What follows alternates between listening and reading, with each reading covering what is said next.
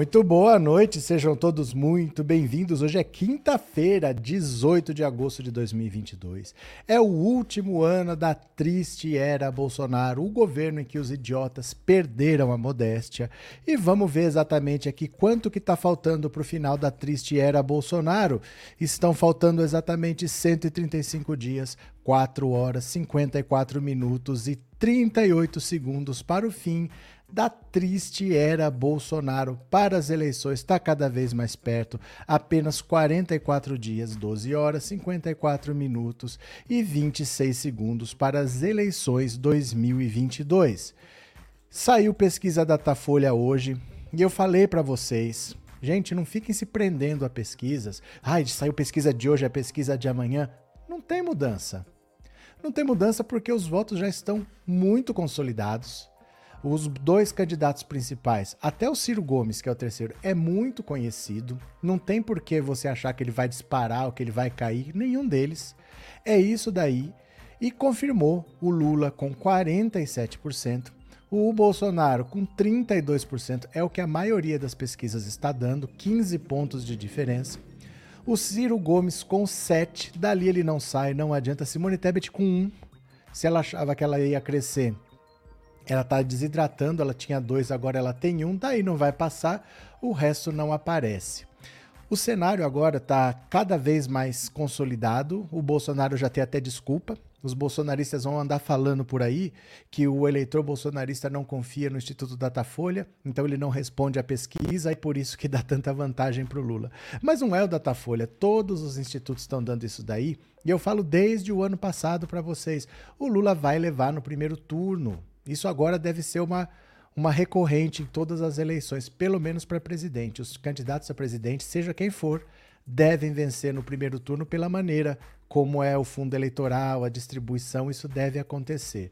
O Bolsonaro não tem espaço para crescer. Ele não fala fora do, do grupinho do gado dele, ele só fala para os radicais. Então, o resto do espaço o Lula já ocupou, está no limite tá no limite, daí não passa mais. É o Lula com 47, 48, 46, o Bolsonaro na casa dos 30, isso dá uns 55 mais ou menos de votos válidos para o Lula, mais os 7 do Ciro Gomes. Os 7 do Ciro Gomes devem migrar, mas não migra agora. Normalmente o voto útil ele acontece dois, três dias antes da eleição, às vezes é do sábado para o domingo. Por isso que as pessoas têm a percepção de que a pesquisa erra.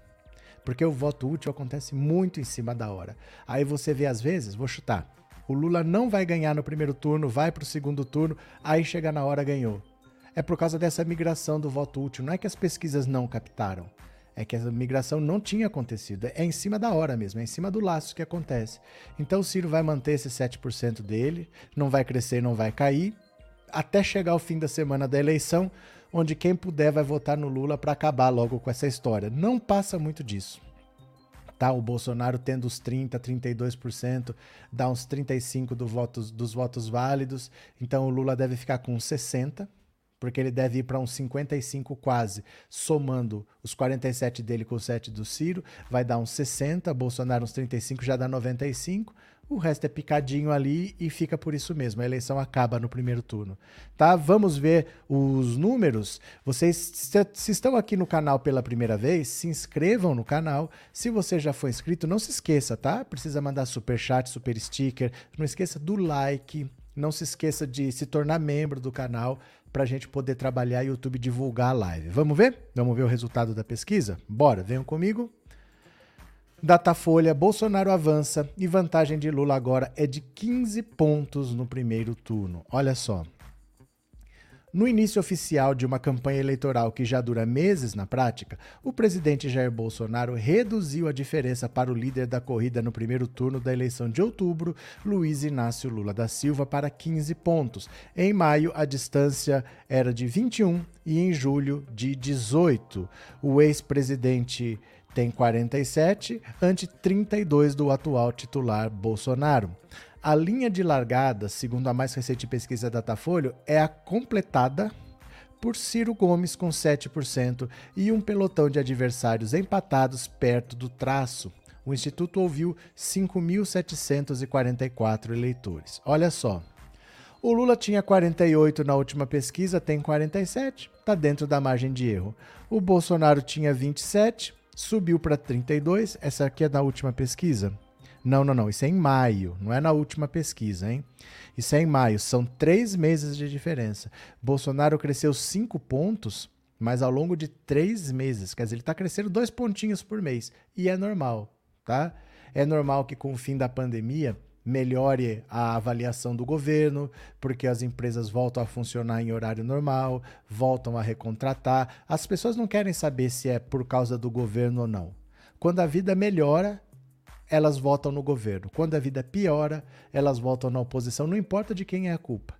Tá, terminou a pandemia, as pessoas estão vacinadas, a avaliação do governo melhora um pouquinho, mas isso levou no máximo o Bolsonaro a 32%. Disse ele não passa. Aqui, ó, a tragédia, Ciro Gomes está com 7, ó, daqui ele não sai.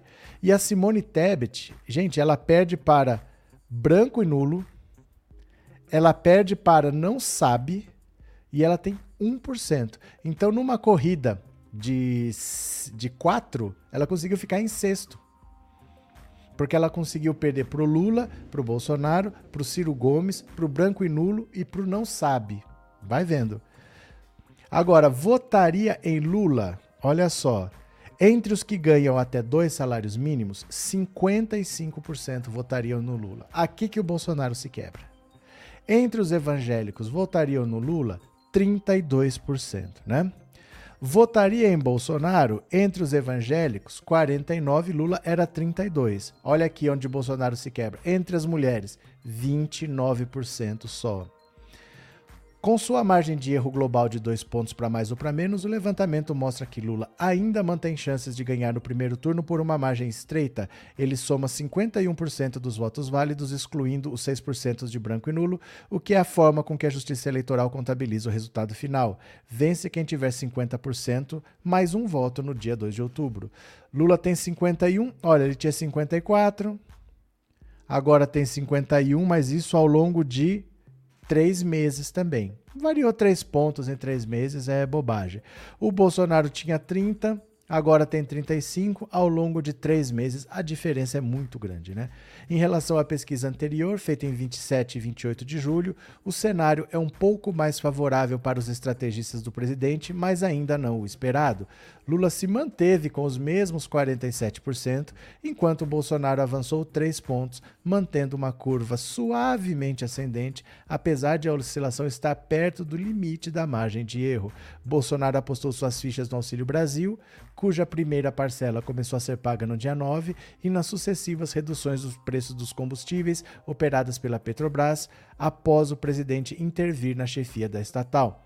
Resultado entre os mais pobres, aqueles que ganham até dois salários mínimos foram 51% da amostra do Datafolha, não foi ainda claro. Bolsonaro manteve os 23% que havia conquistado na, na rodada anterior. Lula oscilou positivamente um ponto para 54. Olha, para todo mundo que dizia que o pobre ia se vender por causa do auxílio, que o Bolsonaro ia comprar voto, e eu falava: não menospreze o pobre. Quem se vende é o rico, não é o pobre. Olha só, dentro da faixa de quem ganha até dois salários mínimos, o Bolsonaro não subiu um único ponto. Manteve os 23 e quem subiu foi o Lula. O Lula ainda subiu um pontinho. Está dentro da margem de erro, mas para quem achava que o Bolsonaro ia comprar votos, ele não ganhou um único voto e ainda quem ganhou foi o Lula, embora dentro da margem de erro, tá? Olhe os nossos preconceitos. A margem de erro específica desse segmento é de 3 pontos percentuais, a mesma faixa de 2 a 5 salários mínimos que compõe 33% da amostra e de onde sai a melhor notícia para Bolsonaro nesse levantamento, ele subiu 7 pontos, empatando tecnicamente com Lula. Mais dinheiro, mais voto para o Bolsonaro, não coloque a culpa no pobre. Esse pessoal aqui, 2 a 5 salários mínimos, esse já tem carro. Esse já gostou da redução do preço dos combustíveis e aqui o Bolsonaro subiu 7 pontos. Né? Aqui uma explicação possível é a sobreposição do extrato com o dos evangélicos, 25% do eleitorado nessa amostra. Entre eles, o presidente avançou ainda mais, subindo de 43 para 49, enquanto o petista oscilou de 23 para 32. O, para 22 só? Acho que não. Acho que é 32, por isso que tá, oscilou. O impacto das reduções de energia também são um fator a ser considerado. Já o investimento que Bolsonaro fez no período, um grande, é, no período, no período, um grande, no período, como é que é? Já o investimento que o Bolsonaro fez no período no eleitorado feminino, no qual historicamente tem dificuldades, perdeu o ímpeto nesta pesquisa de julho. Ele oscilou de 27 para 29 e o Lula foi de 46 para 47. Bolsonaro colocou sua mulher Michele em palanques e eventos de campanha, evangélica e dona de retórica que associa o PT ao diabo, ela apela a esse público. Nesse corte regional, o ex-presidente segue rei no Nordeste, 27% da população com direito a voto, batendo Olha, no Nordeste é 57 Lula, 24 Bolsonaro. Foco das campanhas nessa primeira etapa, o Sudeste, 43% da amostra, quase metade do Brasil, ainda dá folga ao petista, 44 a 32. Então, se perde no Sudeste, muito difícil recuperar, porque é quase metade do Brasil, 44 a 32 no Sudeste.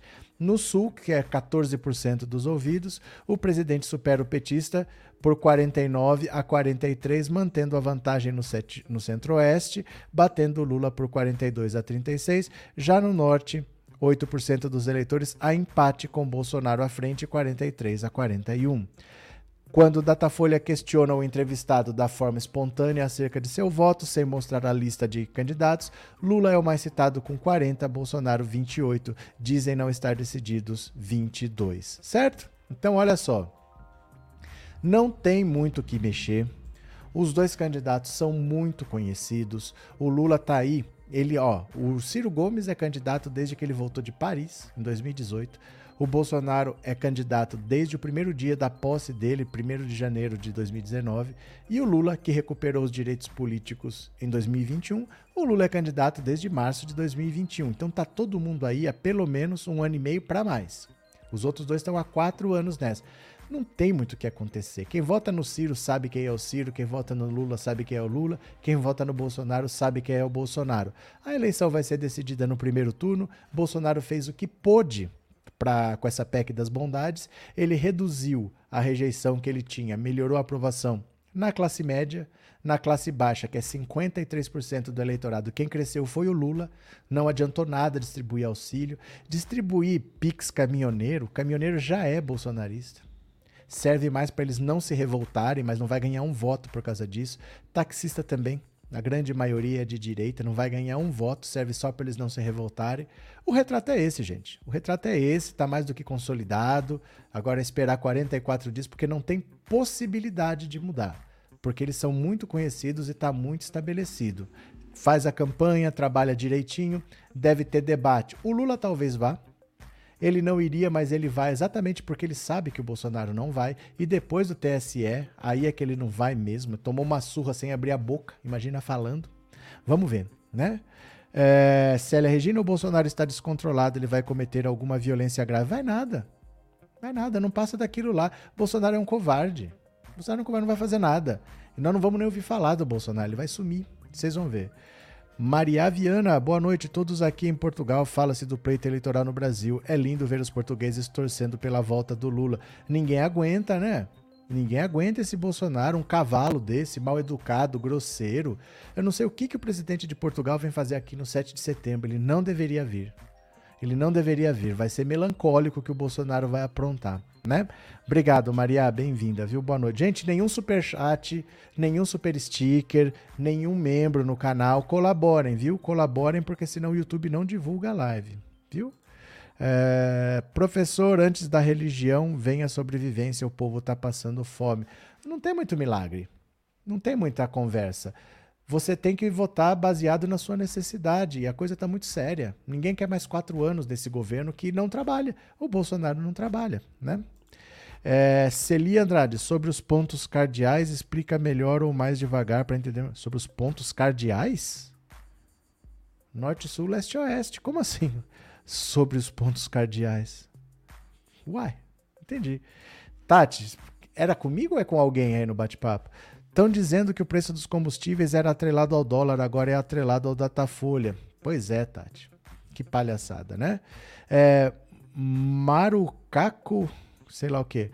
O senhor ficou de falar da besta da Zambelli hoje à tarde sobre ela ter perdido o verificado do perfil do Twitter. Eu vou falar daqui a pouco, tá separado aqui. Acabou que eu não falei, não deu tempo, mas tá separado aqui. Aguenta as pontas, tá? Aguenta as pontas que eu já vou falar assim.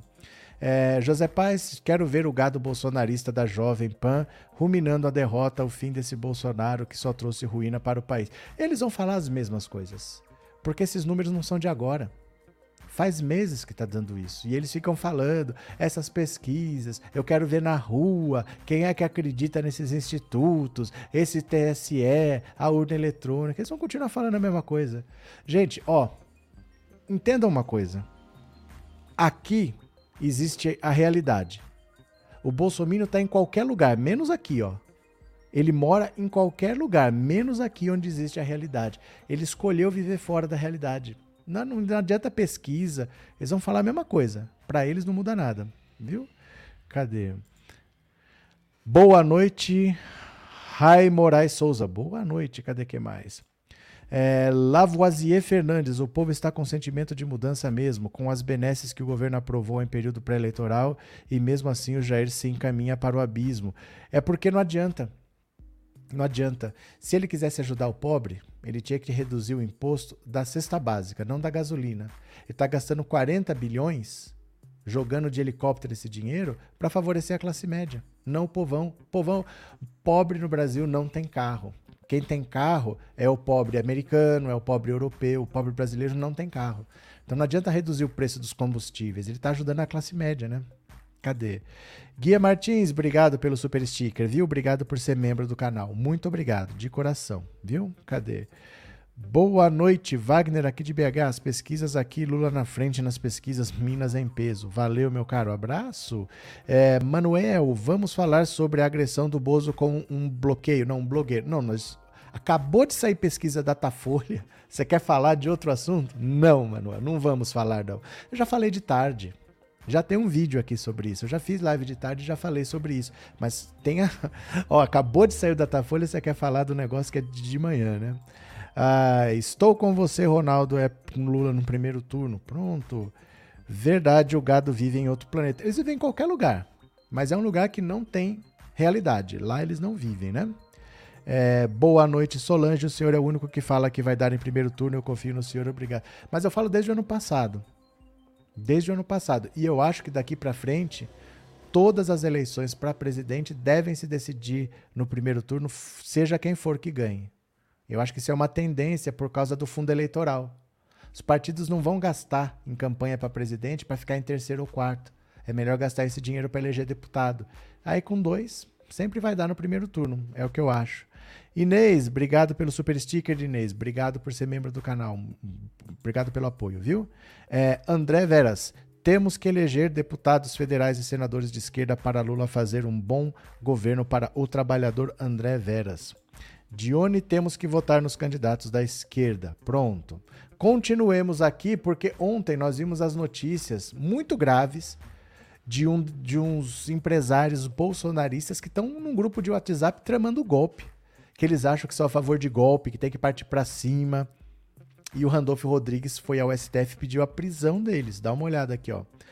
Randolph pede ao STF para a PGR avaliar a prisão de empresários que defenderam um golpe. É muito grave isso, ó. O senador Randolph Rodrigues acionou na tarde dessa quarta-feira o Supremo Tribunal Federal contra os empresários que defenderam no grupo Empresários e Política um golpe de Estado caso Lula vença as eleições. Randolph pediu ao STF que a Polícia Federal e o Ministério Público Federal sejam acionados para avaliarem a quebra de sigilo congelamento de contas e prisão preventiva se necessário.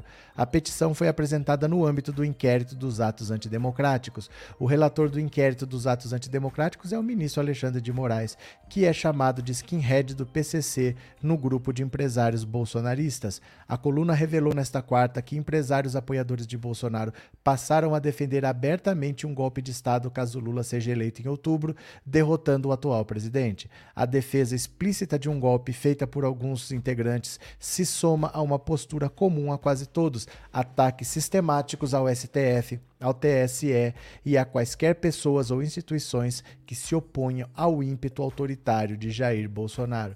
Gente, esse pessoal vai rodar. Eles estão achando que eles são ricos e que para eles não dá nada. Eles vão se ferrar com o Alexandre de Moraes. O Alexandre de Moraes vai botar essa gente na cadeia. Esse pessoal vai rodar feio. Eles acham que não, comigo ninguém mexe, eu sou amigo do presidente. Eles vão rodar. Aguenta que vocês vão ver, eles vão rodar. É, Altaí de Pedreira, difícil entender esses ca amarelo canalha que odeiam o Lula e não dizem um B contra Collor que roubou as poupanças. Então, o Collor, que roubou a poupança de todo mundo, apoia Bolsonaro. E o Bolsonaro perdoou 70% da dívida que, o, que a família Collor tinha com o BNDES. É assim, né? É essa, é essa honestidade de garganta, né? Cadê? José Paz. O discurso de posse do ministro Alexandre de Moraes foi mais um balde de água fria nas pretensões de Bolsonaro e sua caterva. O Bolsonaro não queria ir. Ele não queria ir. Ele não achava que ia ser um negócio tão grande, porque normalmente não é. Normalmente é só uma cerimônia formal, 15 minutos, transferiu, assinou, pronto, acabou. Tinha duas mil pessoas. Ele foi obrigado pelo Centrão a ir. O Centrão falou: não, você tem que ir, porque nós não queremos problema com a justiça eleitoral. Você é o presidente, você vai sim. Ninguém quer briga, gente. Eles querem eleger deputado e pronto. É isso. O Bolsonaro não interessa para eles, porque não vai ganhar. Para o Centrão, tanto faz o Lula ou o Bolsonaro. Se o presidente for o vira-lata caramelo, o Centrão aprende a latir e apoia o vira-lata caramelo. Então eles falam, você vai ter que ir. Ele foi obrigado, mas ele achou que ia ser uma coisinha simples, levou o Carluxo para falar que apoia o meu filho, o cara que todo mundo é contra, que está sendo investigado. Três constrangidos. O Bolsonaro, a Michelle e o Carluxo. Os três entraram mudo e saíram calados. Os três não sabem o que fazer, perderam o rumo. O Bolsonaro acha que foi que caiu numa armadilha. Que o Alexandre de Moraes foi lá convidar ele e deu aquela lapada de perder o rumo, né? É, Maria José, Altair Pereira, a direita é fascista, apoia qualquer um de direita, votaram no Collor, Serra, Aécio, Neves e vai. Maria José, eu acho que a esquerda tem que investir no discurso econômico. Falar claramente que a economia está colapsada, que o Paulo Guedes não tem nenhuma proposição, que ele não tem nada de criativo, que ele não sabe o que propor e o governo Bolsonaro não vai gerar emprego para ninguém. Porque a classe média e a elite, eles só sabem entender a linguagem do dinheiro. Eles não ligam para a democracia. Falar que o Bolsonaro não pode ser reeleito porque ele é um risco para a democracia, que ele vai tentar um golpe, eles não ligam. Eles não ligam porque eles se sentem acima da lei. Eles não acham que a polícia vai parar eles em algum lugar, eles não acham que eles vão ser presos. Então eles não ligam porque eles têm dinheiro. Então o único discurso que cola com eles é o do dinheiro, é falar da economia. Eles não estão nem aí para a democracia. Para eles, se não tiver ou se tiver, é a mesma coisa. Eles não estão nem aí. Né? Cadê? O Bozo foi jantar na posse e foi jantado ao vivo em 4K. Tá certo. Vamos, vão todos para cadeia. Vão todos para cadeia. Vão todos para cadeia, porque eles não podem passar pano para quem quer atacar a eles próprios. Essa gente quer fechar o STF. Como é que o Alexandre de Moraes vai passar pano para quem quer fechar o STF? quer prender eles, né? Ó, quem puder ficar 10 minutinhos nessa rede aqui, ó, pra gente ter uma opção ao YouTube. O YouTube removeu cinco vídeos que falavam da facada do Bolsonaro, dizendo que era discurso de ódio, e eles não dão a menor satisfação. Quem dá esse poder para eles somos nós. Se fica todo mundo aqui, eles têm poder. Se a gente tem outras redes, eles não têm mais esse poder. Então fiquem aqui, ó. Fica 10 minutos, faz uma senha, mexe um dedinho, se inscreve, assiste 10 minutos da live por lá, porque a gente precisa ter opções. Quanto mais opções a gente tiver, menos poder a rede tem, né? Cadê? Sandra, você tira pela lei seca. Os que têm dinheiro não querem nem saber de lei seca, vivem aprontando por aí. Luciano Huck. Luciano Huck foi parado na blitz, das, na blitz da lei seca e se recusou a fazer o teste do bafômetro. Luciano Huck, né? É, Paulo Santos, a atitude de Bolsonaro contra o youtuber foi deplorável, mas bem que é legal quando o povinho de direita leva uns tapas. Olha, demorou para acontecer. Demorou para acontecer, porque o autoritarismo do militar é esse. Eu mostrei aqui uma comparação, eu vou mostrar aqui para vocês porque eu postei no no Instagram. Vocês me sigam lá no Instagram, olha aqui, ó. Pensando Auto Insta. Pensando Auto Insta. Me siga lá, porque eu postei um vídeo que mostra o fato de hoje contra esse youtuber que chama Wilker Leão e um fato de 1983 com o general Newton Cruz, que era um dos generais mais truculentos da ditadura militar. É, é impressionante como as cenas se parecem. Quando eu vi o, o Bolsonaro indo pra cima do cara, eu lembrei na hora dessa cena do Newton Cruz. Eu vou mostrar aqui para vocês. É uma entrevista também. O general tá dando entrevista, o repórter faz uma pergunta, ele não gosta. O repórter sai e ele vai atrás, o repórter vai tomar satisfação, manda o cara pedir desculpas. Eu pus as duas imagens juntas para você ver como é o militar. Olha aqui, ó. Este vídeo aqui, o primeiro que tá aqui, as duas imagens, a de hoje e a de 83, estão juntas. Compara só, olha.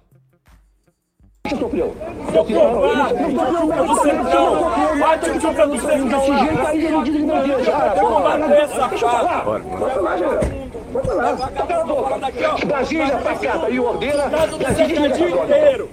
E aí, tem que me derrubar. Fala agora. Cadê o Aí, mais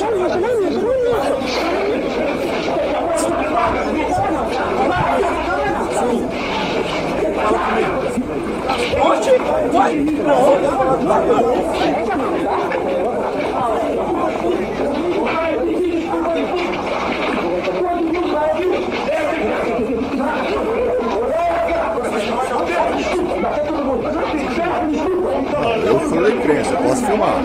Ninguém tira meu celular, não. O que, que? A cena é muito parecida, porque assim, você tem nos dois casos, o general Newton Cruz está dando uma entrevista, sai e vai embora. O Bolsonaro estava ali ouvindo o rapaz falar e ele vai embora e entra no carro. Aí, do mesmo jeito, o general Newton Cruz já tinha ido embora, ele volta para tomar satisfação e o Bolsonaro sai do carro e vem para bater boca. E os dois vão para cima da pessoa. É isso que é um governo militar.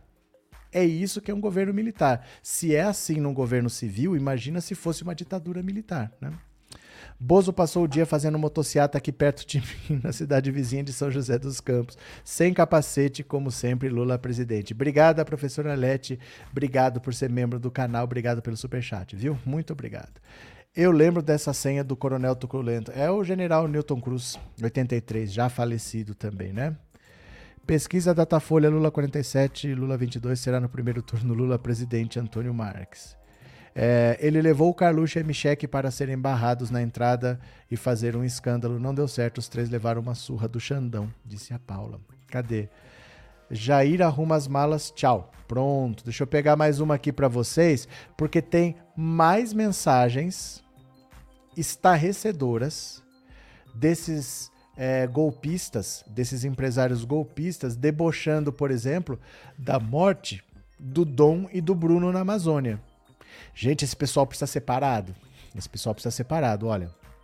Empresários bolsonaristas espalham fake news contra Dom e Bruno e atacam gays, jornalistas e a TV Globo. Olha só, essa gente Empresários bolsonaristas do grupo de WhatsApp em que foi defendido um golpe de Estado em caso de vitória de Lula também legitimaram a disseminação de desinformação como uma arma a ser usada na disputa política. Ao longo dos meses em que a coluna acompanhou as conversas no grupo, foram espalhadas fake news sobre os indigenistas e o servidor público Bruno Pereira e o jornalista Dom Phillips, as vacinas e contra as urnas eletrônicas, entre outros temas, pautados pela lógica da guerra, em que as instituições e os princípios democráticos são vistos como inimigos, empresários por trás de marcas como Avan, Mormai, Vale Shop, Dalsóquio, é, entre outros, espalharam mensagens de homofobia, preconceito contra quem trabalha com pessoas em situação de rua e ódio a jornalistas e a veículos de imprensa. A disseminação de fake news é, para alguns, parte do método usado para apoiar Bolsonaro. O empresário Marco Aurélio Raimundo, o Morongo, dono das lojas de surfwear Mormai, disse no grupo que guerra de informação é uma das armas mais poderosas. Ele afirma com frequência que há um confronto em curso no país contra os adversários do presidente. Em todas as guerras, as fake news são de importância estratégica. Eles usam direto, não há, não, não, nós apenas estamos olhando. Nós apenas estamos olhando. Morongo foi repreendido por um jornalista que está no grupo e volta e meia faz ponderações aos mais radicais. O dono da Mormai saiu-se com uma defesa enfática da legitimidade de espalhar desinformação. Se não precisar mentiras, ótimo, mas se precisar para vencer a guerra, é aceitável. Muito pior é perder a guerra. Esta mídia e políticos em geral são todos mentirosos profissionais. O Bolsonaro é o esteio da verdade. Isso é indiscutível e muito nobre, mas os soldados rasos não precisam ou não podem ter a mesma nobreza exatamente porque estão lutando corpo a corpo. Dedo no olho, pontapé no saco. Também não apoio esticamente, eticamente a mentira óbvio, mas não posso, no momento, condenar quem usa de todas as armas para lutar um mal contra um mal muito, muito, muito maior. É guerra.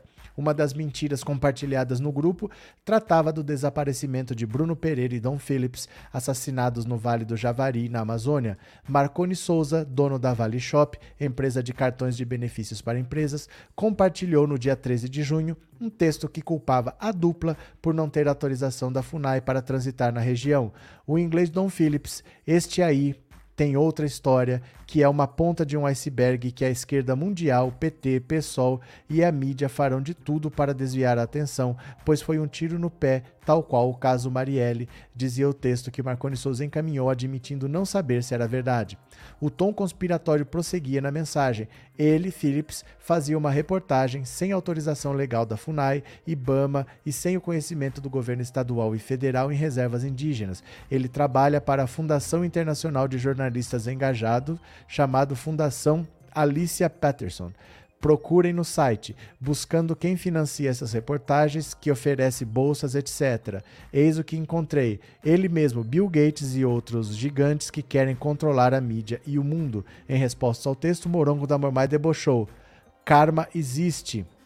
Outra adversária recorrente do grupo é a TV Globo. O ex-piloto Nelson Piquet, motorista de Jair Bolsonaro no 7 de setembro do ano passado, compartilhou no dia 20 de junho um texto defendendo que os transmissores da Globo precisam ser lacrados urgentemente em todo o Brasil. A guerra ao presidente do Brasil já não é mais velada, tornou-se escancarada e desproporcional, levando a uma inversão de papéis que atenta contra a democracia, dizia a mensagem compartilhada por ele e tarjada pelo WhatsApp com o selo encaminhada com frequência. Piquet também havia compartilhado no grupo o vídeo com ataques ao STF que geraram a prisão do autor. No geral, liberdade de imprensa é um princípio pouco caro ao grupo. Emílio Dalsóquio, dono da transportadora Dalsóquio, a maior de Santa Catarina e que ostenta uma frota de centenas de caminhões, escreveu em 25 de maio contra a jornalista Mônica Bergamo da Folha, nojenta como todo apoiador de bandido vítimas da sociedade, hipócrita traidora. O empreiteiro Meyer Negri, dono da Tecnisa, bolsonarista que gosta de influir em nomeações no governo, acompanhou Dalsóquio nas ofensas à colunista. Ela é uma FDP, disse. O usineiro José Pessoa arrematou a conversa. Essa fela da puta iria festejar se tivessem policiais mortos, bandidas. Olha, em outra ocasião, em 28 de maio, Luciano Heng, dono da Havan, taxou um jornalista especializado na cobertura do mercado financeiro de esquerdista caviar. Esse portal e seu proprietário são contra o presidente, disse. O economista Daniel Fuchs, criador do grupo, escreveu em seguida: Eu acho um bom jornalista e tinha um viés liberal. Em 2018, eu achei que ele ficou entre Bolsonaro e Amoedo, afirmou, passando a tecer considerações sobre a orientação sexual do jornalista. A vida sexual de terceiros parece importar para Fuchs. Lia Lia-se em uma mensagem compartilhada por ele no dia 30 de abril. Vendedor gay chama PM porque um cliente falou querido e o viado queria que fosse querida. Em seguida, a presença dos PMs queria o flagrante porque o cliente chamou o viado de cara. Enquanto isso, morre mais um baleado por bandido numa tentativa de assalto em outro local da cidade. O empresário José Cury, dono do shopping Barra Road do Rio de Janeiro, também entrou na discussão sobre a reportagem, graças ao STF que criou ilegalmente o crime inexistente de homofobia, precisa eleger um Congresso de grande maioria de direita e acabar com esse absurdo. Enquanto isso, PM tem que estudar viadologia para ir resolvendo essas ocorrências, dizia o texto compartilhado em 29 de abril. Alguns participantes do grupo também manifestam posturas preconceituosas com homossexuais. Às 20h51 de 24 de abril, Paulo Perlot, que se apresenta no LinkedIn como diretor de marketing e vendas da Gerdau, mas segundo a companhia deixou os quadros da empresa há seis anos, referiu-se ao ex-governador do Rio Grande do Sul, Eduardo Leite, como Leite Moça Gaúcha. Perlot afirma que ele é, uma, ele é da mesma escola de aspirações totalitárias que o primeiro-ministro do Canadá, Justin Trudeau, Exato, respondeu Carlos Molina, dono da empresa de auditoria Polaris. Leite assumiu ser homossexual em julho do ano passado. O ex-governador gaúcho é alvo constante de homofobia no grupo. Uma postagem encaminhada pelo empresário André Tissot, dono do grupo Sierra de venda de móveis de luxo, afirma que a criminalidade hoje está tão perigosa que as pessoas já andam até de mãos dadas com seus seguranças. Em seguida, Tissot enviou em deboche uma foto em que Leite parecia segurar a mão de outro homem. Não é possível saber se a foto é uma montagem. O grupo Sierra tem sede em Gramado, Rio Grande do Sul.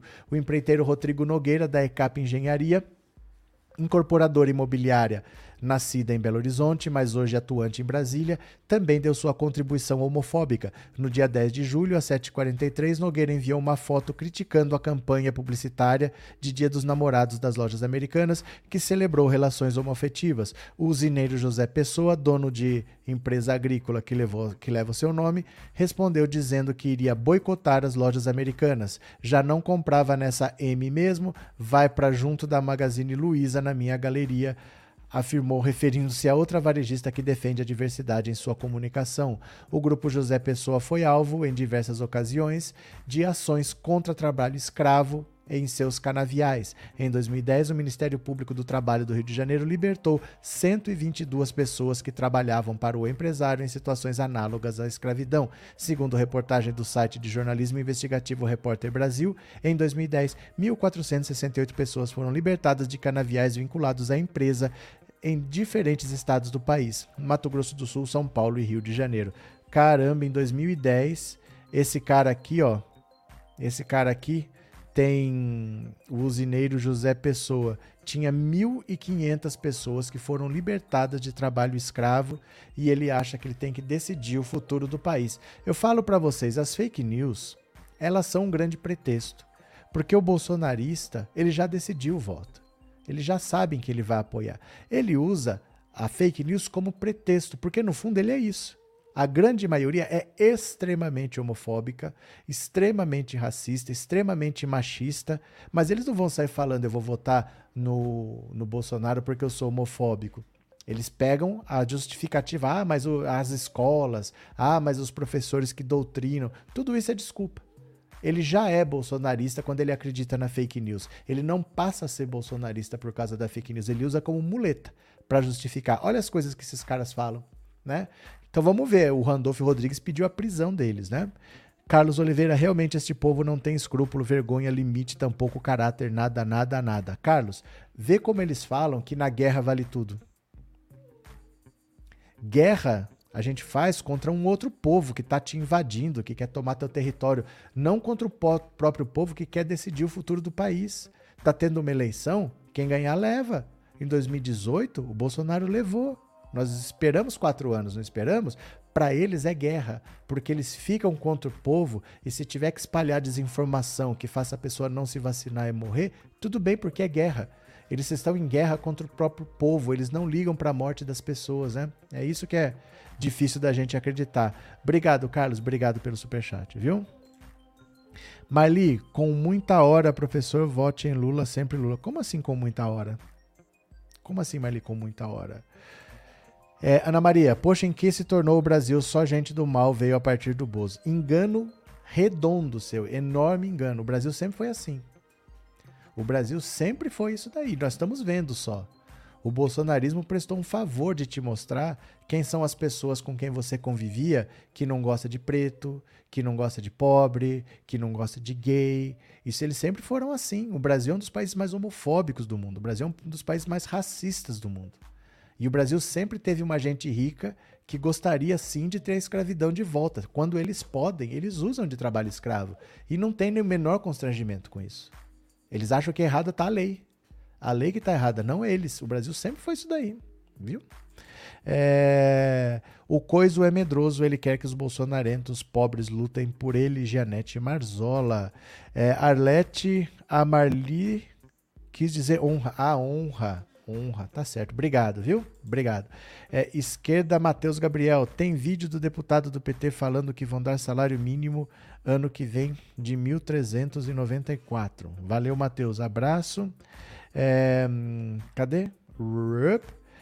Pedro, você é de que bairro? Eu sou de Cajazeiras, minha tia também assistia. Irmã Dulce, pronto. Rosemary, obrigado pelo super sticker e obrigado por ser membro, viu? Muito obrigado. Deixa eu pegar mais uma notícia aqui para vocês, ó. Eu falo que o Xandão não vai dar trégua para essa gente. Sabe o ministro da Defesa? Aquele que fica assinando embaixo de tudo que o Bolsonaro fala, aquele que fica mandando militares inspecionarem as urnas, Xandão vai conversar com ele. Ó, dá uma olhada aqui. Alexandre de Moraes marca encontro com o ministro da Defesa. O Xandão tá indo para cima. Ó, Dia, dois dias após assumir a presidência do TSE, o ministro Alexandre de Moraes marcou encontro com o ministro da Defesa, general Paulo Sérgio Nogueira de Oliveira. A reunião foi agendada para a próxima terça-feira, às 15h30, no gabinete do magistrado, na sede do TSE, em Brasília.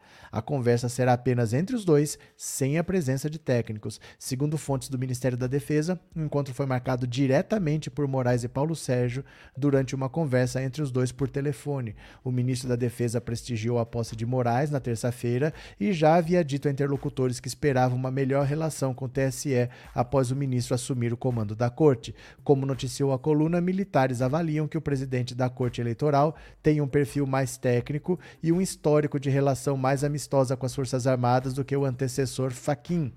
Paulo Sérgio e Faquim trocaram uma série de ofícios com, dire... com, indiretas e críticas um ao outro em meio à discussão sobre a segurança das urnas eletrônicas e do processo eleitoral deste ano como um todo. Moraes já incluiu o encontro com o ministro da Defesa em sua agenda pública. Na mesma agenda, há uma reunião com o presidente do Senado, Rodrigo Pacheco.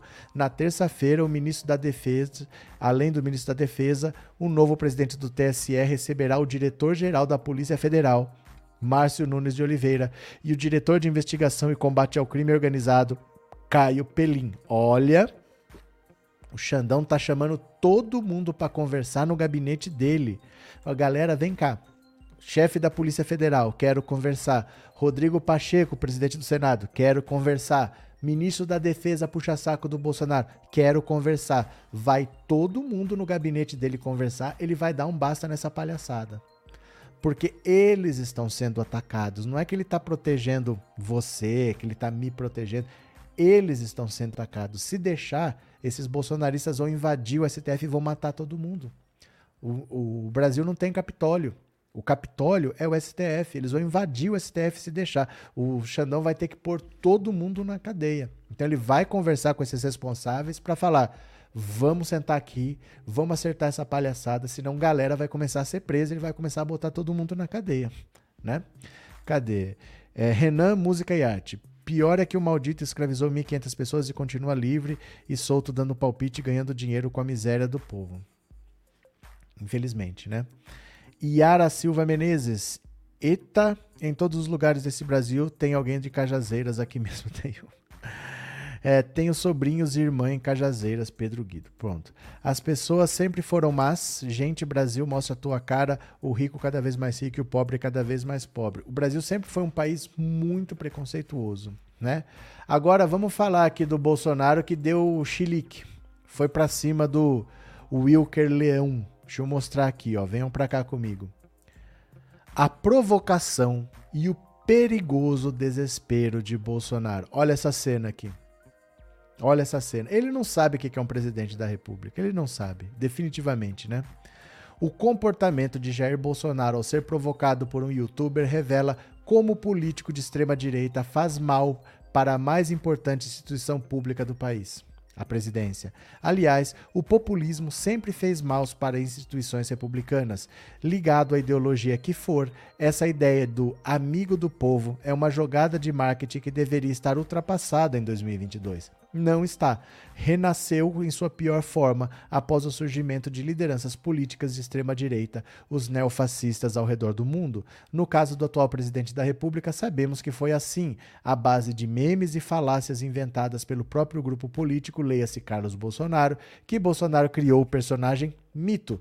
Visto na íntegra, o vídeo gravado por Emerson Soares da TV Globo mostra que somente o cinegrafista se comportou direito nesta quinta-feira, dia 18, no cercadinho do Palácio da Alvorada.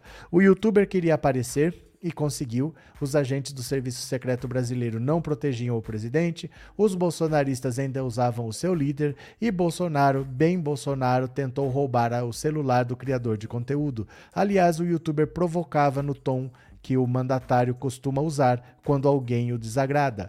Cai na provocação quem quer. Enquanto isso, o cinegrafista Emerson Soares manteve a calma e informou que estava ali trabalhando porque 1. Um, se trata do presidente da República, 2. Bolsonaro é o candidato ao cargo máximo do país nessa eleição, que está em segundo lugar nas pesquisas eleitorais. De resto, Trata-se da tristeza que virou a política moderna, seja na situação ou na oposição.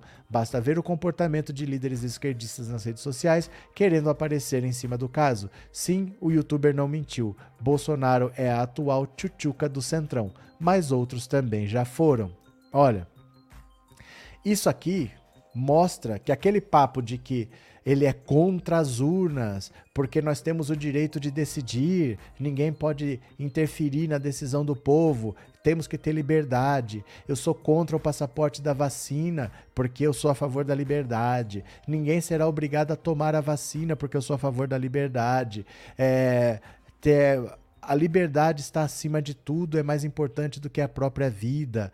O que mais que ele falou? É até a gente vive sem oxigênio, mas não vive sem liberdade. Tudo mentira. Tudo mentira. Cadê a liberdade de expressão? Por que, que ele não deixou o rapaz falar? É liberdade de expressão. Ele não está lutando pela liberdade? Esse discurso de lutar pela liberdade é porque quem não tem um governo para defender. Ele não tem como dizer que o governo dele reduziu o desemprego, melhorou a economia, que as pessoas estão ganhando mais, estão juntando dinheiro, estão reformando a casa, estão podendo viajar. Aí ele apela ou para o discurso religioso ou para o discurso de defesa das liberdades. Mas essa é a liberdade. É a liberdade que só serve para ele. É a liberdade que o monarca acha que só serve para ele, que o Léo Lins acha que só serve para ele. É a liberdade para agredir. É mentira, eles não são a favores da liberdade. Eles são a favores de fazer o que eles bem entenderem e não serem repreendidos. Eles nunca foram a favor de liberdade. Um cara como o Bolsonaro, que fala em golpe de Estado, que fala em não respeitar instituições, ele nunca vai ser a favor da liberdade, né? Um desequilibrado e um provocador que quer aparecer, eu fico com a confusão. Não, não é isso, cara. Não é isso. Não tem o menor sentido essa frase. Eu sei que canal que vocês assistem que só sabe falar isso. Ah, eu torço pra briga. Eu sei que canal que fala. Não faz o menor sentido isso. Ali, ele é o presidente da república. É assim. Você vai ser provocado. Você tem opositores. Você tem pessoas que não gostam do seu governo. Você tem gente de esquerda e gente de direita que quer tomar o seu lugar. O cara tem que estar preparado para isso. Quem está errado ali é o presidente da República. Os outros vão fazer mesmo. Se não é ele, é outro que vão provocar. O Bolsonaro vai num debate, ele vai ser provocado, ele vai ser xingado. É assim. Se a pessoa não gostar disso, ela não entra para a política, porque você é vidraça. Você vai ser apedrejado. Isso é normal. Ele tinha que estar tá acostumado. Ele está há mais de 30 anos na política. Mas é aquilo, ele só fala para os radicais. Esses gadinho aí tá sempre ali, mas ele sempre passa direto. Aí esse cara, ele fica lá provocando gado todo dia. Mas ele sempre passa de. Ele resolveu parar para fazer graça. Ele não consegue conversar com pessoas. Ele só consegue ser truculento. É isso, né? É isso que funciona. Cadê? Esse youtuber votou no Bozo com gosto e agora está arrependido. É um modelo do Mamãe Falei. É mais ou menos a mesma coisa. Ele é de direita, ele diz que votou no Bolsonaro e ele é de direita, mas ele não aceita o que o Bolsonaro fez porque ele não está fazendo o que ele prometeu na campanha. E ele faz os vídeos dele. Gente, é direito das pessoas falarem o que querem. No, o presidente da República não tem justificativa para ir para cima do cara. Não tem justificativa. né? É, eles querem colocar o povo na linha de frente para sangrar por eles, enquanto ficam bebendo uísque escocês usufruindo das benesses. Sempre, Inês. Sempre. Infelizmente, os ricos do país, eles acham que tem a solução para o país, mas o problema do país são eles. Eles nunca vão resolver o problema do país, porque o problema são eles, né? Obrigado, Inês. Gesla, obrigado pelo super sticker e obrigado por ser membro, viu? Muito obrigado de coração, obrigado pelo apoio. Valeu. que mais? É... A pesquisa aqui no canal está com 3%, está dentro da margem de Alex. Edivaldo, oi, te enviei um pix e não vi mostrando o o que aconteceu. O que aconteceu é no final, Edivaldo. Eu não vou ficar entrando toda hora. Pix não tem como pôr na tela. Pix está no aplicativo do celular. Então eu vou entrar no final da live e eu mostro, viu? Não, não vou mostrar durante a live. Senão toda hora tem que abrir o aplicativo digital. No final eu mostro todos. Mostro não, falo, né? A provocação foi ofensiva, mas quando eles são ofensivos é liberdade de expressão. Mas não importa, gente. Não é, não é justificativa ter sido ofensivo. Se eu te xingar, Marcelo, você não tem o direito de vir para me bater. Não é assim que funciona. Quem se sente ofendido procura justiça ou ignora. Mas não vai para cima para bater para os outros. Isso não é justificativa. Ah, foi ofensivo. Não, não importa. Se ele é o presidente da República, ele tem que estar acostumado com isso. Ele é que ele não tem tamanho para ser presidente da República, né? O problema é esse. Cadê? O Bozo e o youtuber conversaram depois da briga. O carinha só queria a atenção do presidente e conseguiu. Ana e Carolina, bons tempos em que a nossa querida Dilmãe dava até receita para os jornalistas. Todos devem ter saudades, inclusive eu. Infelizmente, Heleno, boa noite. Uma pergunta, Wilker. Como é que é? Uma pergunta, Wilker, de ele faz contra tudo e todos. Não entendi. Uma pergunta, o Wilker. Uma pergunta, o Wilker de ele faz contra tudo e todos. Não entendi. Não entendi. O que eu vejo é que ele tem um perfil no TikTok, ele tá sempre ali no cercadinho perguntando pro pessoal que é bolsonarista. Não sei o que, você quis perguntar, mas ele tá sempre ali perguntando pro pessoal, mas você apoia o Bolsonaro? Vamos ver um vídeo dele aqui, ó. Vou mostrar um vídeo dele para vocês aqui, ó. Quer ver? Pera aí que eu vou mostrar aqui para vocês, ó. Pera lá.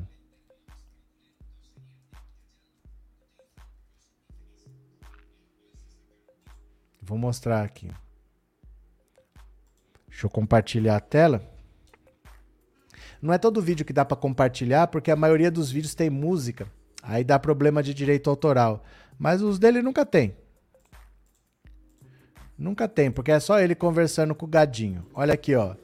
É Wilker Leão, o nome dele é Wilker Loads. Wilker ah, Le, Wilker Leão DS. Wilker Leão DS. Não sei o que é DS. Deixa eu pegar um vídeo aleatório aqui, ó pegar um vídeo aleatório aqui. Deixa eu ver. Aqui. Aqui são os vídeos dele. Eu vou pegar um vídeo aleatório para não dizer que é o vídeo de hoje. Ó, vamos ver esse aqui. Bom dia, tudo bem? Senhor, não, não, não precisa não. Direito da minha imagem. Negativo. Não, o senhor é autoridade pública. Não sou autoridade, não, sou servidor. É, o senhor é um servidor público, então. É, oh. Vem cá. Sim. O senhor é repórter? O que, que o senhor é? Eu sou um cidadão do povo. O senhor é, é repórter? Cidadão do povo, só uma pessoa comum. Só, só pergunta pro senhor ah, o seguinte. Sim. É, qual a finalidade da visita do senhor? Eu venho aqui todo dia questionar o pessoal que apoia o Bolsonaro. Mas por quê? Qual é o problema? Problema? Eu não posso fazer isso, não? Isso aqui é um debate eu político. eu não estou perguntando se o senhor não pode ou não pode fazer. Ué, eu tenho que dar é satisfação para o senhor, por quê? Se isso aqui é um local público. Nós somos do povo, então o senhor pode. Nós não, ah, tá como alguém do povo, eu vou dar então, satisfação para o senhor, porque o senhor é um cidadão. Agora, como autoridade não, não pública, membro do GSI aqui, eu não tenho que te dar satisfação de nada, cara. Eu venho aqui porque isso aqui é um local público sim, e eu faço um debate político quem pensa diferente. Ah. É por isso que eu venho aqui. Uhum. Gostou da explicação? Não, Precisa de mais alguma coisa? Preciso sim. É, só depois o senhor quando terminar ali, o senhor serra ali com a gente ali, por favor, só para. Serrar para quê? Pegar, só para pegar uns dados. Senhor, Meus dados já estão lá, é o Wilker Leão, cara. Eu já vim já, aqui. o senhor já entrou aqui? Eu já entrei aqui umas uma semana, cara, sei lá, duas. Devo ter entrado um- uns 10 dias aí. E venho aqui todo dia, já deu confusão com polícia aí, já pegaram todos os meus dados. Porque tem gente que fica nervoso, né? Eu venho aqui conversar igual o senhor viu ali, tranquilo com aquele senhor ali que a gente estava discutindo ideias. É o meu intuito vir aqui todo dia fazer isso. Mas tem um pessoal, principalmente quando dá muita gente assim, que infelizmente fica inflamado e eu- isso eu não posso controlar. Aí já que eu venho aqui para conversar com o pessoal, eu tento conversar. Aí quando não querem, ficam me xingando, eu respeito todo mundo aqui. É a minha ideia ser tranquilo e conversar. Mas eu não vou parar de fazer o que eu tô fazendo. Aí é a questão que eu não posso controlar. O pessoal fica nervoso. Quer ver? Quando você vier falar comigo, você sempre traz prova do que você tá vindo falar de Ué, maneira você não objetiva. pesquisa nada, cara. Bicho, eu pressuponho que vocês conhecem Eu sobre política conheço, aqui. meu amigo, eu conheço, mas eu sou um cara que eu aprendi o seguinte, a verdade tá no processo, tá na mídia. Você quer que eu traga o quê? Então, que eu venho se com um você- caderninho aqui te Venha, ué, você tá fazendo um trabalho, não tá? Ué, só você com um caderninho, cara. venha com um Tá caderninho. em toda a internet aí. aí. você me meu amigo, pra mim isso aí não vale nada. O que vale é fato no processo. Isso é fato, cara. Se vem você com um acompanhasse política, você você venha, veria. Você venha pra mim aqui e fala assim, ó. É, delegados da. Você não começou falando da Polícia Federal comigo. Delegados da Polícia Federal que foram removidos por interferência. Pega, traz os processos. Ó, você quer, eu vou lhe dar uma dica. Você não dá conta de juntar o pesquisar caderninho, isso? Se você quiser juntar o caderninho, você faz uma conta gov.br, entra lá no Fala BR, pede pela lei de acesso à informação os caderninhos, e aí você vai fazer um trabalho sério. Cara, mas Não os em fatos são uma esses. ação, em cima Os do fatos caminho, são esses. Você ouviu o último áudio do ex-ministro da vale nada. Educação? Você ouviu? Em que ele disse que o Bolsonaro estava preocupado com a investigação e possível busca e apreensão na casa dele? Ele disse que estava com um pressentimento. Esse pressentimento é o quê? Não é que ele viu que a polícia ia fazer, que É um tentou interferir? É um pressentimento, É, né? é um pressentimento. Agora a gente passa pano pra tudo, né? Porque é do governo Bolsonaro, né? Aí tá fácil de passar pano. Mas e aí, você acha que ele tá indo bem em relação às indicações pro STF? O que, que o Cássio Nunes fez de bom? Você acha que as indicações do, do Foram foram péssimas. boas? Não, péssimas também. Mas a gente tem que ser contra todas as indicações péssimas. As decisões dele, cara, do Cássio Nunes lá no STF, o que, que você acha? Faz uma relação pra mim das decisões deles. aí. A primeira eu vou te dar aqui agora. Ele liberou os bens do Lula. O que, que você acha de liberar os bens do Lula? Aí, cara é imparcial. Imparcial. É. Pra Lula, passar cara é pano, a imparcial. gente até defende o Lula, né, cara? Caramba, vocês fazem um Lula, né? xadrez 4D Mas eu tô inexplicável. o filme aí é lá no Lula. Ô, cara, você vem aqui a terceira vez. acompanhar ele, é. Eu Você posso vir aqui mil vezes. O que você que quer ser eleito aqui mesmo. você tá que eu fazendo já aqui o quê? esqueci, Você é. Você disse que queria ser eleito, né? Descalço, rapaz. Você tá ferrado. Por que, que eu sou esquerdista, cara? Eu sou mais de direita Ah, do que vocês, com esse todos aqui que estão com centrão, esse cara. papo podre Vocês são aí, do centrão, vocês não são de direita. Você é papo podre. Podre por quê? O cara, o cara é de direita por quê aí, teu mito? Fala aí. Ele traiu todas as pautas, cara. Bora, meu, conversa comigo. Você quer ser eleito pra quê, cara? Você não tem debate político? conversar com gente besta, não. Ah, tá. E vocês, pessoal, acham o que da prisão do se ex-ministro da Educação? Não dá pra falar que você não. Ué, mas ele não foi preso e você ainda assim não tá aqui apoiando o presidente, cara? Quem falou que eu tô apoiando? Você veio aqui fazer o quê? Não te interessa, cara. Ué, mas por que não, cara? Isso aqui, de certa forma, é um ato político. Problema, não. Em ato político, a gente tem debate político, cara. Porra. Ô, irmão, vamos continuar nossa conversa aqui? Sobre o STF, a gente tava indo bem. O que, que você acha do STF? Ah, eu não vou nem É assim que funciona. É assim que funciona. É ficar lá enchendo o saco do povo. Ai, meu Deus do céu, meu Deus do céu. Eles não sabiam e nem tinham o que responder. É porque não é gente que entende de nada, é a gente que baba ovo pro Bolsonaro sem motivo nenhum. Aí se você questionar qualquer coisa, eles não sabem responder. Eles não- nunca têm resposta pra nada, né? Cadê? É, esse cara é de certa forma coerente. Ele votou no Bozo está fiscalizando exigindo que o Coiso prometeu. Mas é isso. É o que você esperaria de um apoiador do Bolsonaro. O cara que votou no Bolsonaro, pelo que ele falava que ia fazer, tem que estar inconformado com o que o Bolsonaro faz. O cara que falava do se gritar pega centrão, não fica um meu irmão, tá abraçado com o centrão desde 2020. E o povo continua babando o ovo do Bolsonaro, dizendo que ele é honesto, tal. Essa deveria ser a postura do bolsonarista. E não ficar com a camisa da seleção falando mito, mito, mito. Mas não tem jeito, né? Boa noite, esse cara também fala contra o Lula. Ele disse que votaria no. Mas ele é de direita, ele não é de esquerda. Ele é eleitor do Bolsonaro.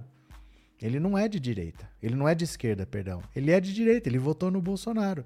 E ele vai lá perguntar por que, que as pessoas ainda apoiam o Bolsonaro se ele traiu todos, tudo que ele disse que ele falaria na campanha. Essa deveria ser a postura de, do bolsonarista, né?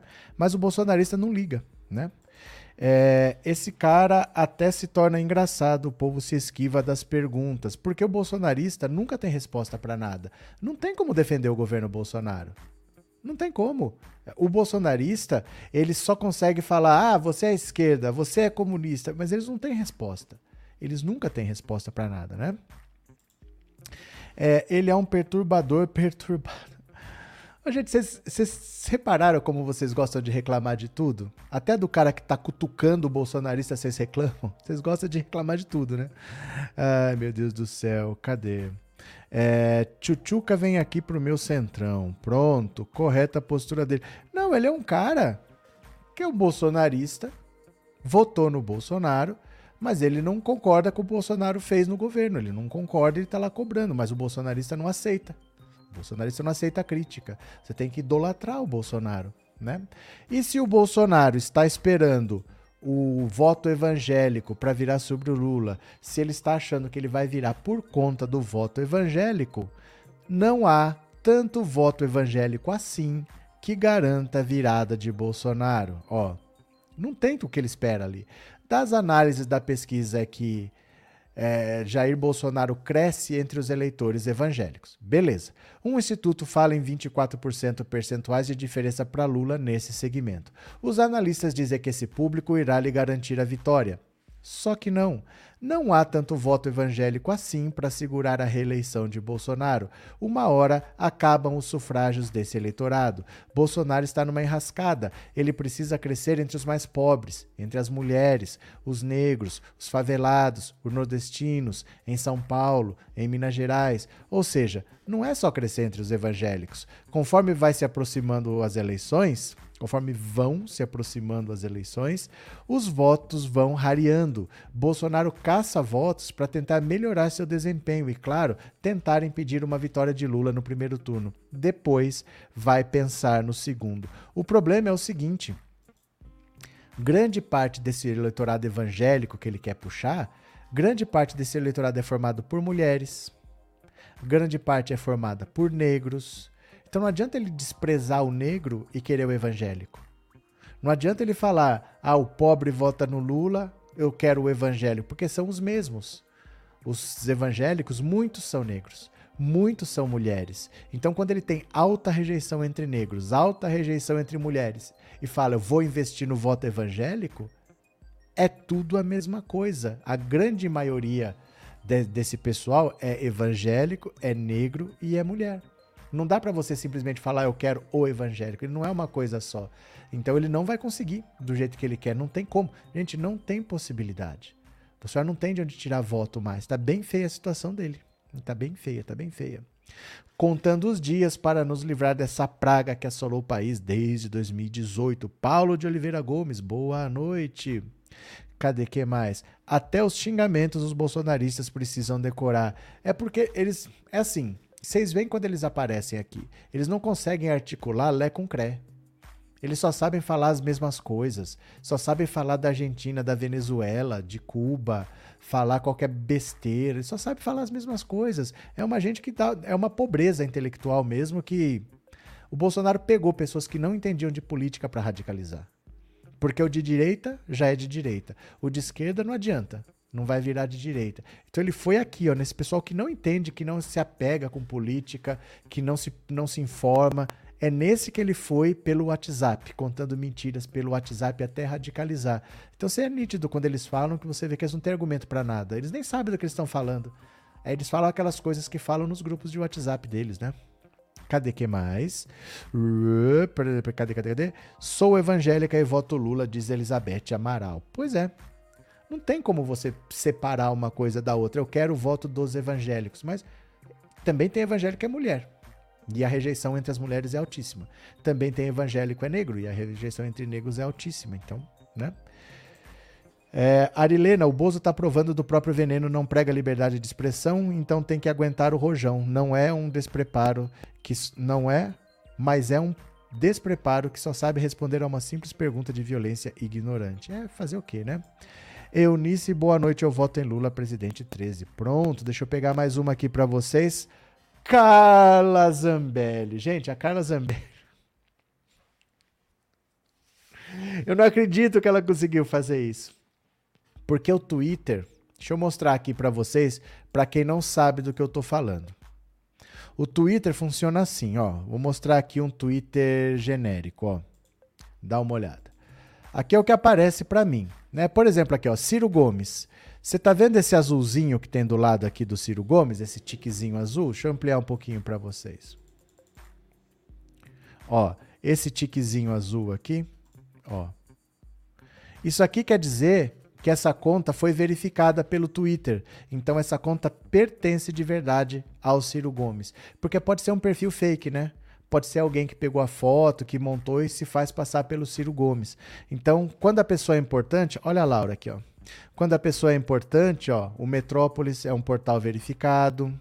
Cadê quem mais? Ciro Gomes de novo. Ó. Então esses portais que são importantes, eles são verificados para você saber que não é mentira. Porém, a Carla Zambelli, que tinha um perfil verificado porque ela é deputada, o, o nome dela lá era Carla Zambelli 38. Você lembra que 38 era o número do Aliança pelo Brasil? O Bolsonaro ia fundar um partido, ia ser 38 Aliança pelo Brasil. Ela quis mudar para Zambelli do- 2210. Zambelli 2210, porque é o número de- que ela vai concorrer na eleição agora, 2210. Só que quando você muda o usuário, você perde a verificação. Então, na véspera da eleição, ela vai disputar agora, vai precisar usar o Twitter dela. Ela tem um perfil que não é verificado, as pessoas podem achar que não é dela. E pior do que isso, quando você troca o nome, o nome anterior fica disponível para qualquer outra pessoa. Aí foi um cara lá, pegou o Carla Zambelli 38 e fez um perfil do Lula. Aí tem o Carla Zambelli 38, que a pessoa costumava procurar, que era da Carla Zambelli, tá fazendo propaganda do Lula. E o perfil dela perdeu a verificação. Meu Deus do céu, que besta essa mulher. Olha só aqui, ó. Zambelli muda a conta no Twitter, perde selo e perfil antigo vira Lula lá. Como é que ela conseguiu fazer isso tudo de uma vez só? Ó, a deputada federal Carla Zambelli, candidata à reeleição, mudou o nome de usuário no Twitter de Carla Zambelli 38 para Zambelli 2210, em referência ao seu número na urna eletrônica. Porém, a troca fez com que a parlamentar perdesse o selo de verificação do perfil e a conta antiga foi alvo de adversários da bolsonarista. Um print feito pelo site, Núcleo Jornalístico mostra o nome de usuário antigo de Zambelli, que ficou disponível na rede social após a troca de arroba, sendo utilizado em apoio à candidatura de Lula. Fotos do petista foram colocadas na capa e imagem principal, além da descrição é 13. Após ser alvo de apoiadores de Lula, o nome de usuário antigo Zambelli foi suspenso. A assessoria de comunicação da rede social disse ao UOL que a conta Zambelli2210 perdeu o selo de verificação conforme prevêem os termos de serviço. A conta antiga Carla Zambelli 38 foi suspensa por violação à política de identidades enganosas e que induzem ao erro. No site Divulga Candi, portal do TSE, onde estão disponíveis os dados sobre as candidaturas, a deputada federal ainda cita o nome de usuário do Twitter antigo. Olha aqui, ó. A foto do Lula, o nome Lula lá, usando o Carla Zambelli 38 aqui, ó, o perfil antigo da Zambelli. Pelas regras do Twitter, qualquer usuário que possui o selo de verificação perde a classificação quando muda de nome que vai junto ao arroba.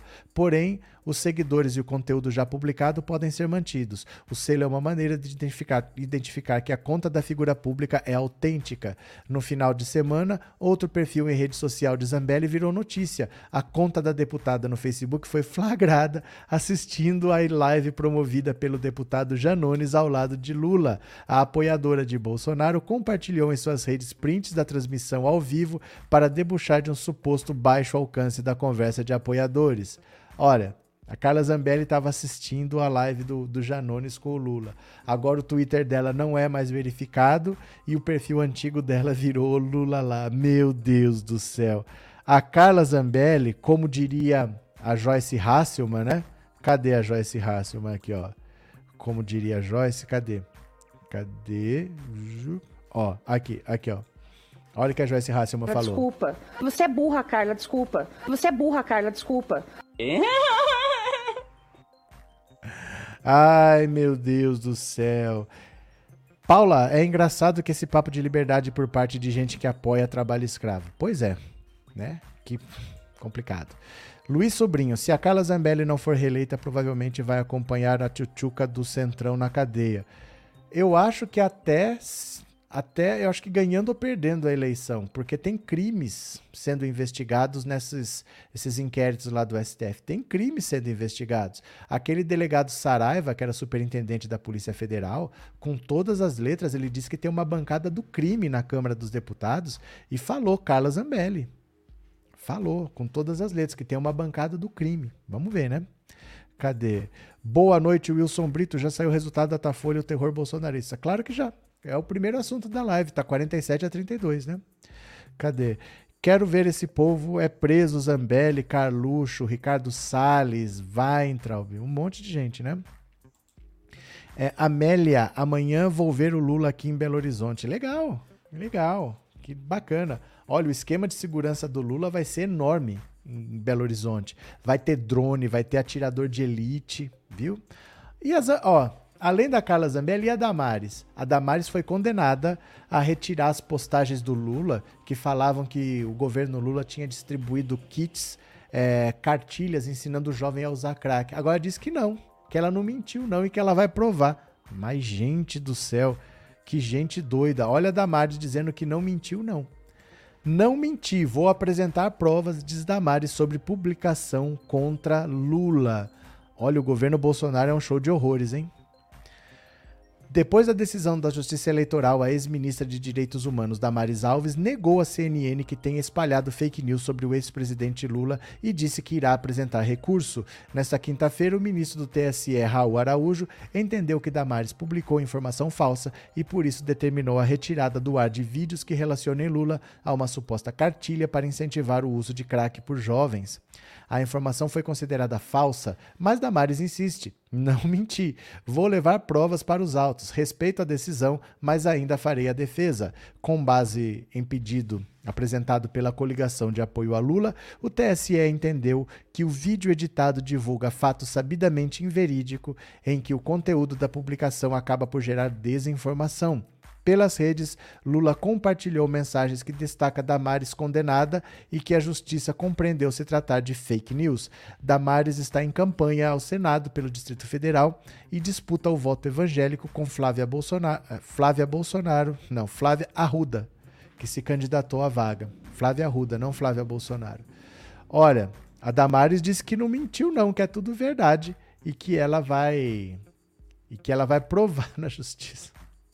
Ô Damares, ô Damares. Gente, que povo sem noção esses bolsonaristas, né? Cadê que mais? É, eu sei e espero que não vente igual na semana passada a Arlete. Cadê que mais? Ministra dos Direitos Humanos, governo do Bozo é uma piada mesmo. Pois é, cadê que mais? O problema é que o próprio Lula fazer bobagem, ou seja, pular em cima de todo mundo, abraçar o primeiro que encontrar pela frente, etc. Não sei não, porque o esquema vai ser muito grande, não sei se vai ter nem essa possibilidade, viu? Vamos ver. É... Agora, olha o seguinte, Bolsonaro está se ferrando. A Polícia Federal pediu autorização ao STF para considerar o Bolsonaro réu. Ela quer indiciar o Bolsonaro. Ela viu indício de crime naquela live em que o Bolsonaro associou a vacina da Covid à AIDS. Ela viu índice de crime e pediu é, autorização ao STF para indiciar o Bolsonaro, para o Bolsonaro ser considerado réu. Olha só, PF pede a Moraes para indiciar Bolsonaro por crime na pandemia. Eita! Relatório encaminhado ao STF pela delegada Lorena Lima aponta crimes, crimes praticados por Jair Bolsonaro durante a pandemia, quando propagou informações falsas sobre a vacina de Covid e o risco de pessoas pegarem HIV ao serem imunizadas. A delegada, diante dos crimes apontados, pediu autorização a Alexandre de Moraes para indiciar Bolsonaro por disseminar notícias falsas sobre a Covid-19 e atentar contra o uso de máscaras. A delegada condiciona o pedido ao julgamento no STF do recurso da PGR que tenta enterrar a investigação. Os investigadores também pediram autorização de Moraes para interrogar Bolsonaro no caso. A investigação apura informações divulgadas por Bolsonaro em uma live no ano passado. O caso é tratado como contravenção penal de provocar alarma de terceiros anunciando perigo inexistente. Para a PF, o presidente disseminou de forma livre, voluntária e consciente informações que não respondiam ao texto original de sua fonte, provocando potencialmente alarma de perigo inexistente aos espectadores. Olha, as coisas vão se fechando. É só você ter alguém mais combativo. Agora tá todo mundo querendo ver a Damares na cadeia, tá querendo ver a Carla Zambelli na cadeia. Agora o Bolsonaro vão aparecer dos inquéritos, a polícia começa a atuar mais. Tudo isso é o sopro da mudança.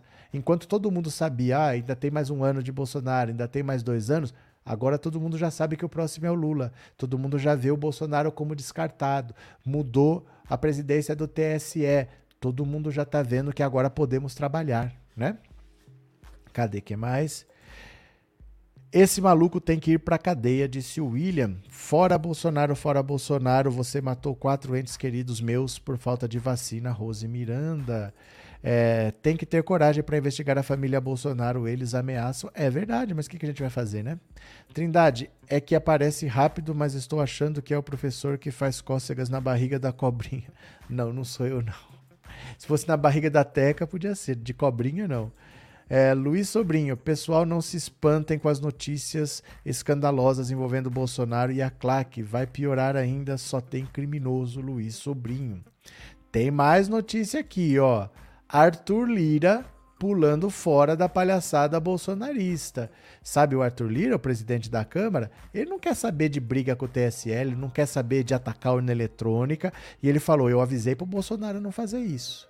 Entre Alexandre de Moraes e Bolsonaro, o Arthur Lira está do lado do Xandão. Dá uma olhada aqui, ó. Lira diz ter alertado Bolsonaro sobre ataques às urnas eletrônicas. Olha. O presidente da Câmara, Arthur Lira, disse não concordar com os reiterados ataques de Jair Bolsonaro às urnas eletrônicas e alegou já tê-lo alertado sobre o assunto. Acho. Perguntaram se ele erra, né? Ele falou: acho que erra quando ataca as urnas. Já disse isso pessoalmente a ele. Já pedi, já falei. Nós já votamos no Congresso essa questão. Há uma diferença entre querer transparência e querer contestação, declarou o líder do Centrão nessa quinta-feira, durante participação de evento no Banco BTG Pactual. O deputado, que já disputou seis eleições com urnas eletrônicas, afirmou não ter condição de se manifestar sobre o sistema. A gente tem que respeitar o resultado das urnas. Nós precisamos de eleições transparentes, sim, mas o resultado das urnas é reconhecido. Lira acrescentou que a vontade popular manifestada nas urnas será respeitada, que quem ganhar tomará posse e que colocar o sistema eleitoral em xeque só serve para gerar instabilidade. Ficar discutindo urnas, se vai ter ou se não vai ter eleição, não vai nos levar a canto nenhum. Isso instabiliza, isso dá insegurança. Então o Brasil terá um 3 de outubro neste ano, como teve nos últimos 30 anos. Olha, Arthur Lira está pulando fora porque não é negócio para ninguém ficar comprando briga com o TSE durante a eleição. E se o TSE caça o registro do partido, por exemplo? Porque a prestação de contas do partido é de qualquer jeito. Ninguém fiscaliza, sempre é aprovada, eles gastam como eles querem, eles fazem uma farra com o dinheiro do partido. Agora, e se alguém resolver, ah, vamos olhar com lupa? Vamos ver aqui se não tem problema? Vamos repassar coisa por coisa e dizer que está tudo irregular. E se as candidaturas não respeitam todas as regras que tem que seguir? E se o número de mulheres não é suficiente? Se o número de negros não é suficiente? Se o número de. E se você começa a impugnar tudo? Ninguém quer comprar briga com o TSE um mês da eleição. Então, se você vai continuar atacando urna, vá sozinho. Já te falei para você parar. Já falei que isso não dá certo, né? O Bolsonaro ele comete um grave erro. Nos Estados Unidos, quando Trump contesta o sistema eleitoral, lá tem um pouco de sentido porque é uma bagunça. É um sistema confuso. Lá cada estado vota de um jeito, eles têm regras diferentes, eles têm cédulas diferentes, tem estado que tem voto por correio. Lá é uma zona. A eleição acaba, a apuração acaba e você não sabe quem ganhou. Porque todo mundo já apurou, mas faltam três estados. É, é um negócio confuso. E como lá tem estado que é republicano e tem estado que é democrata, tem uns que cada eleição varia, mas tem um que sempre ganha republicano. E tem um que sempre ganha democrata. O Trump, que é republicano, quando ele fala que tem fraude, ele fala que tem fraude num estado que é democrata. E aí o cara que é republicano acredita nele. Essa é que é a diferença. No Brasil não tem isso. Então ninguém leva a sério as coisas que o Bolsonaro fala e não vai ser durante a eleição que eles vão comprar essa briga contra a justiça eleitoral. Com quem, a quem você pode recorrer se a Justiça Federal te tirar da eleição? Não tem para quem recorrer. Ninguém vai comprar briga com a Justiça Eleitoral, só a besta do Bolsonaro. Ele tá completamente sozinho. Agora é o Arthur Lira que tá pulando fora, né? Cadê? É, obrigada pelos 3 mil likes, meu povo. Obrigada, Arlete. Cadê? Vai que o homem aceita um pedido de impeachment após as eleições, só para criar um fato político, mesmo que não dê tempo para concluir o processo. Guilherme, ninguém sabe. Motivo tem pedido tem mais de 150, né? Agora o Bolsonaro, ele pode de repente ser abandonado pelo Centrão, assim, de uma maneira que ele não imagina, porque ele só tem três partidos que o apoiam. Esses três nos estados já estão abandonando. Eles não querem subir no palanque com o Bolsonaro. O Bolsonaro, lembra 2020 quando foi eleição para prefeito? Ele apoiou alguns, ninguém se elegeu. Ele apoiou o Celso Russomano em São Paulo, ficou em quarto. Ele não conseguiu eleger nenhum prefeito. E ele está sendo abandonado pelo Centrão. O Centrão nunca quis o Bolsonaro. Eles queriam os bolsonaristas. Então o PL, eles queriam a Carla Zambelli, o Eduardo Bolsonaro, porque eles acham que puxa voto. Então, para eleger uma bancada grande e ter bastante dinheiro, era importante ter os bolsonaristas, mas eles sabiam que era problema ter o Bolsonaro, que ele ia comprar briga com a justiça eleitoral, que ele ia acabar trazendo problema para o partido. Eles não são a favor de beijar o Bolsonaro e seguir falando as besteiras que ele fala, porque não tem motivo. Para eles, eleger um deputado tá bom. O Lula vai ser presidente, eles se dão melhor com o Lula do que com o Bolsonaro, né? Cadê? Carlos Paiva, boa noite. Você não acha que existem muitos eleitores do Ciro que votariam no Bolsonaro no segundo turno? Eu acredito que existem muitos. Qual a sua opinião? A segunda pesquisa, 80% votaria no Lula, 20% no Bolsonaro. Segunda pesquisa é isso, 20, 22%. É um em cada cinco. Cada cinco, quatro vota no Lula e um no Bolsonaro. Isso é pesquisa, né? Não é só chute. Mas não faz muita diferença. Não faz muita diferença, porque o Ciro tem sete. Se metade for pro Lula, já tá bom, três pontos. Três pontos. Sete é importante, três pontos. Se for um quinto, se for um ponto a mais, aumenta a folga. O Bolsonaro ele pode crescer o quanto quiser. Não tem problema. O Lula não está brigando contra o Bolsonaro. O Lula está brigando contra os 50%. Se ele passar os 50%, o Bolsonaro pode ficar com 49%. Não interessa. Ele pode subir até onde for. Porque o Lula ficando com mais de 50%, ele vence. No primeiro turno, né? Então a, Lula, a luta do Lula não é contra o Bolsonaro. A luta do Lula é contra os 50%. Regina, obrigado pelo super sticker e obrigado por ser membro, viu? Quem quiser colaborar com o canal, lembre-se de mandar um super chat, um super sticker ou um pix, tá? O pix está aí na tela, fica passando no rodapé. O pix no final da live eu leio, tá bom? Eu vou pegar mais uma notícia aqui para vocês.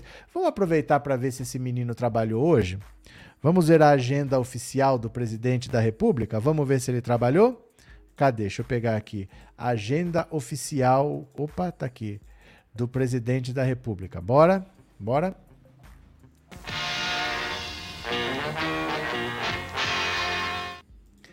Então você vai no Google, coloca a agenda oficial presidente, olha o que, que a gente acha aqui. Vamos ver, hoje é dia 18 de agosto, vamos ver o que, que a gente acha da agenda do presidente. Olha, dia 18, quinta-feira. A agenda dele é isso aqui, ó. Foi para São José dos Campos, visita ao Parque Tecnológico, voltou para Brasília. Acabou. Só isso. A agenda oficial dele é uma motociata. Inacreditável. 33 milhões de pessoas passando fome e a agenda do presidente é a agenda de um candidato. No fundo é isso. Foi fazer uma motociata em São José dos Campos, mais nada. Não trabalhou, não despachou, não encontrou com nenhum ministro, com nenhum deputado, nada. Nada. Simplesmente fez uma motociata com dinheiro público. A agenda dele foi essa. É inacreditável que isso tudo foi feito com dinheiro público, né? Isso tudo foi feito com dinheiro público. Essa é a agenda oficial do presidente da República. Obrigado, Irma. Obrigado pelo superchat. Obrigado por ser membro, viu? De coração, obrigado mesmo. Deixa eu pegar mais uma aqui, ó. Ai, meu Deus do céu. Bolsonaro já tá recuando, gente. Bolsonaro percebeu que não tá para ele. Não vai nem discursar no 7 de setembro mais. Bolsonaro não vai nem discursar no 7 de setembro. Ó. Bolsonaro avisou que não discursará no 7 de setembro para evitar atrito com o TSE. Tá com medo, tá com medo, tá com medo.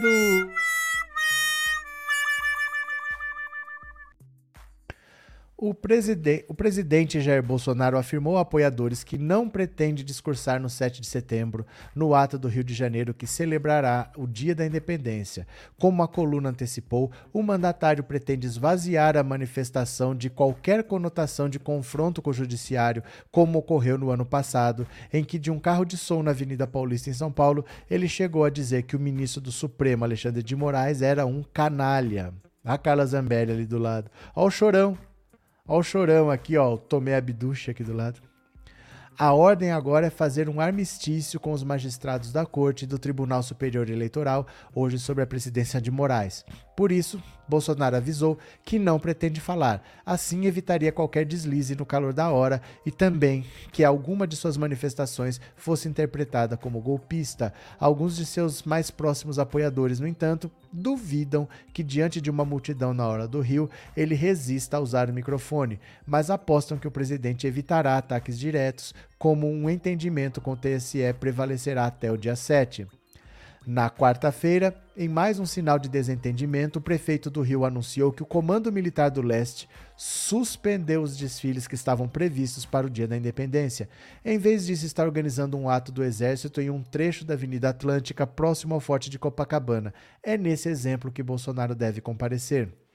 O armistício interessa ao presidente. Ele já foi avisado por estrategistas de sua campanha que uma parte do eleitorado quer eleger um presidente que resolva seus problemas e não que fique brigando o tempo todo. Vixe, vixe. Nesse contexto, Bolsonaro estabeleceu um diálogo amistoso com Alexandre de Moraes nas últimas semanas. Eu vi o diálogo amistoso. O magistrado levou a ele pessoalmente um convite para ir à posse do presidente na terça, apesar do discurso veemente que Bolsonaro fez em defesa das urnas eletrônicas e contra o discurso de ódio e fake news. Interlocutores do presidente dizem que ele sabia do tom que o magistrado adotaria e não se surpreendeu. Não, não se surpreendeu não. Teria sido inclusive avisado com antecedência do conteúdo da fala. Segundo o ministro das Comunicações, Fábio Faria, o presidente do TSE antecipou o que iria dizer na posse, dizendo que não se tratava de um ataque direto ao presidente, mas sim da reafirmação dos princípios democráticos do tribunal. Que acredite quem quiser que o Bolsonaro, com aquela cara, tinha sido avisado que para ele estava tudo certo, que o clima é amistoso com o Xandão. Acredite quem quiser, né? Cadê quem mais? É, daqui para eleição é só motociata, não pode mais falar. Se ele falar, piora. Se ele falar, piora a situação dele. O Bolsonaro está chegando naquela situação em que ninguém mais está segurando a barra. Se der problema, vai dar problema para você, nós vamos te abandonar. Ninguém mais tá segurando bronca, não, porque agora o problema é com a justiça eleitoral. Eu tenho uma campanha para fazer, não posso ficar aqui pagiando você, não. E ele não entende. Ele não entende isso, né? Cadê? Boa noite, Carlos Paiva. Você não acha que tem eleitor do Ciro? De novo, Carlos? De novo. É, Tchutchuca do Centrão, coube bem o apelido. Ai, Nadir. Sim para o militar e sem disciplina, principalmente na hora do hino Pátrio 1.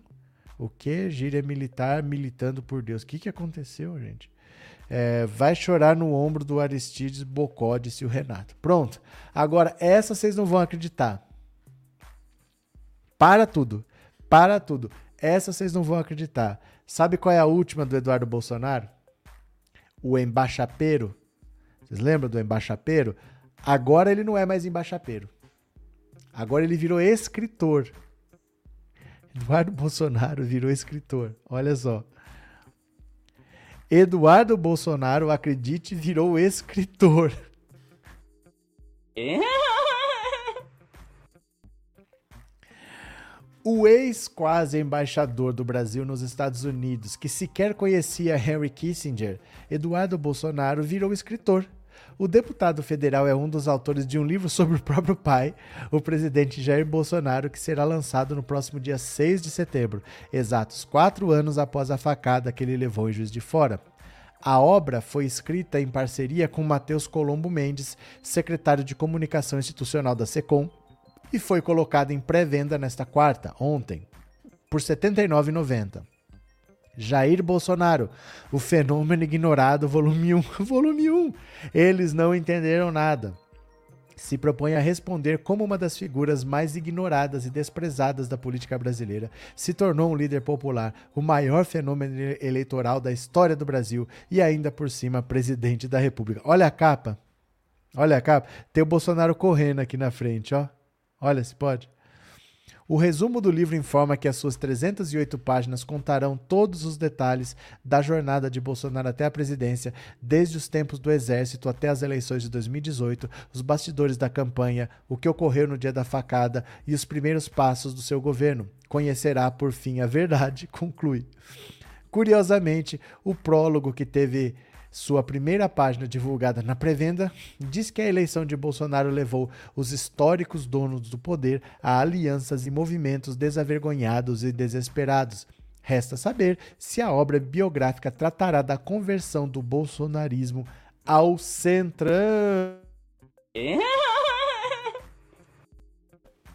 É muita cara de pau. Eduardo Bolsonaro agora quer dizer que é eleitor. Gente, eu compro esse livro?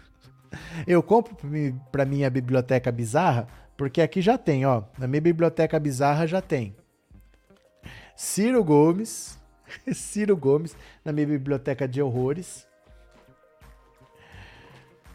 Deltan Dallagnol, a luta contra a corrupção.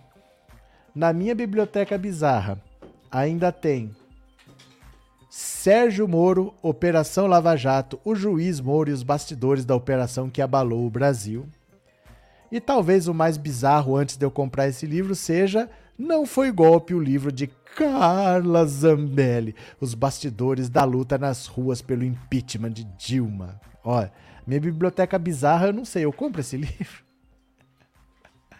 Meu Deus do céu. É, dizem que alguns desses autores contratam ghostwriter para escrever suas obras, mas é óbvio. Você acha que o, Bolso, o, Eduardo Bolsonaro vai escrever um livro? Não é um livro em parceria, o cara que escreveu. Ele contou a história que ele queria, não a história que aconteceu, a história que ele queria que tivesse no livro o cara escreveu, né? Agora Machado de Assis e Jorge Amado se reviraram no além de tanta inveja. Ah, mas agora o Bolsonaro é capaz de indicar para Prêmio Nobel de Literatura, é capaz de pedir para indicar para Academia Brasileira de Letras, porque ele deu a ordem do mérito do livro da Biblioteca Nacional do Rio de Janeiro para o Daniel Silveira.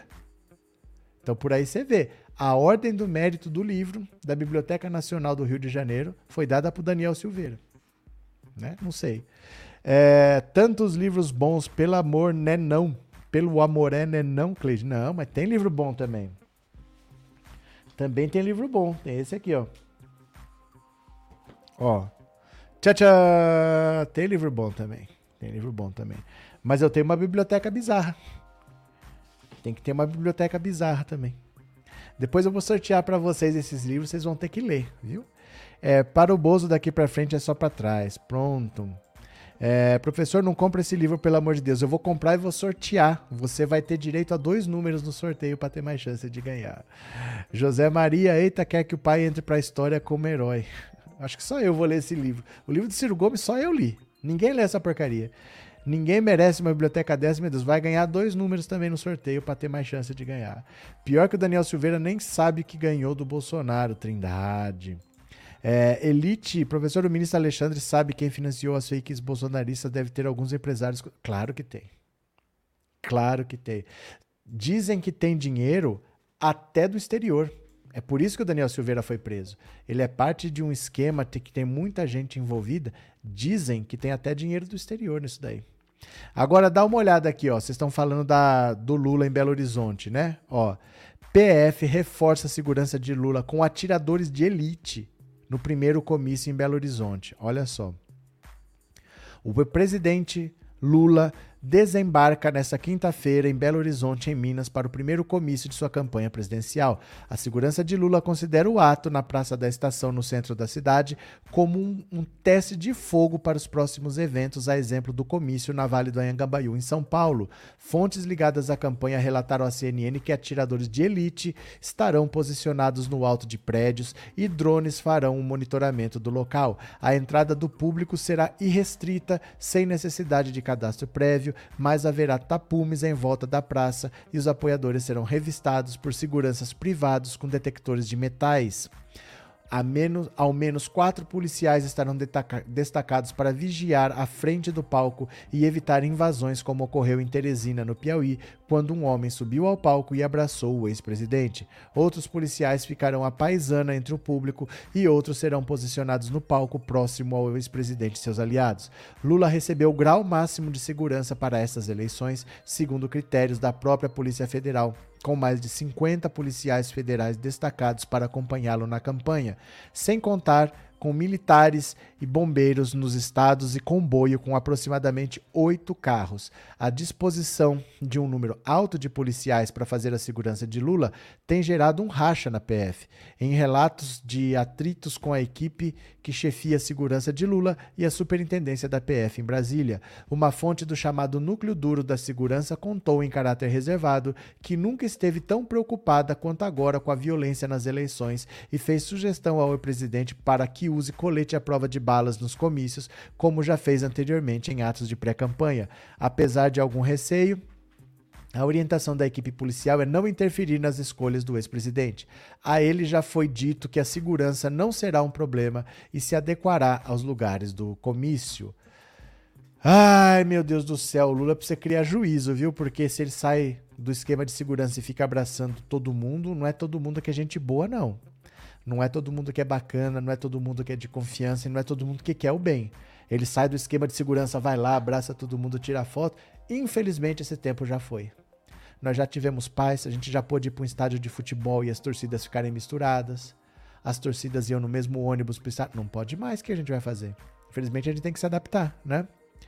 É, Jesus tem que ter todo cuidado com a segurança, tendo em vista que estamos lidando com malucos alucinados associados à bandidagem pesada, armados e perigosos. É, Lula não deve vacilar, as galinhas verdes estão mostrando as garras. O que são galinhas verdes, Gabriel? É, boa noite, José Caim, Uber PE Vermelho. O Bozo deu entrevista ao SBT usando uma correntinha com imagem de Nossa Senhora, falso devoto ou falso evangélico. Tem vários vídeos onde se nota a imagem sobre a gravata. Para mim não faz a menor diferença. Eu não ligo. Não ligo para que religião ele tem. Por mim, tô nem aí. É, você viveu a democracia com Lula, esqueceu Alice o que aconteceu, Tati? Infelizmente, Lula sai por aí abraçando a todos. Ele pode sim tomar uma real facada. É porque esse povo é doido. O Marcelo Arruda estava num lugar fechado, numa festa privada, né? Ele reservou aquele salão de festas e foi vítima de um bolsonarista louco. Então é duro, né? Cadê que mais? Quais governadores do PT estão bem nas pesquisas pelo Brasil? Ah, tem ideia. Tenho ideia. Essa é uma pergunta muito genérica. São 27 eleições de governadores, quais que são os do PT que estão bem pelo Brasil. Isso é tema para uma live inteira, né? Isso não é uma pergunta, isso é uma live inteira. Eps, Epson, concordo com você, Lula tem que ter seguranças fora da PF. É que assim, eu acho que vocês não entendem uma coisa, presta atenção. O policial federal, ele é um cara do Estado concursado. O Bolsonaro, daqui cinco meses, ele não é mais presidente da República a Polícia Federal não fica se metendo do jeito que a gente pensa, não. Por isso que o Bolsonaro queria interferir na direção da Polícia Federal, porque não é fácil interferir como ele quer. Esse é o desespero dele. É gente concursada que ganha bem, que vai se aposentar com todas as mordomias e já trabalharam, já trabalharam com Lula, já trabalharam com a Dilma, já trabalharam com o Temer, trabalharam com o Bolsonaro, vão trabalhar com o próximo. O cara tá lá. Não é porque o cara tá lá que o cara é bolsonarista. O cara não vai cometer crime porque o Bolsonaro manda.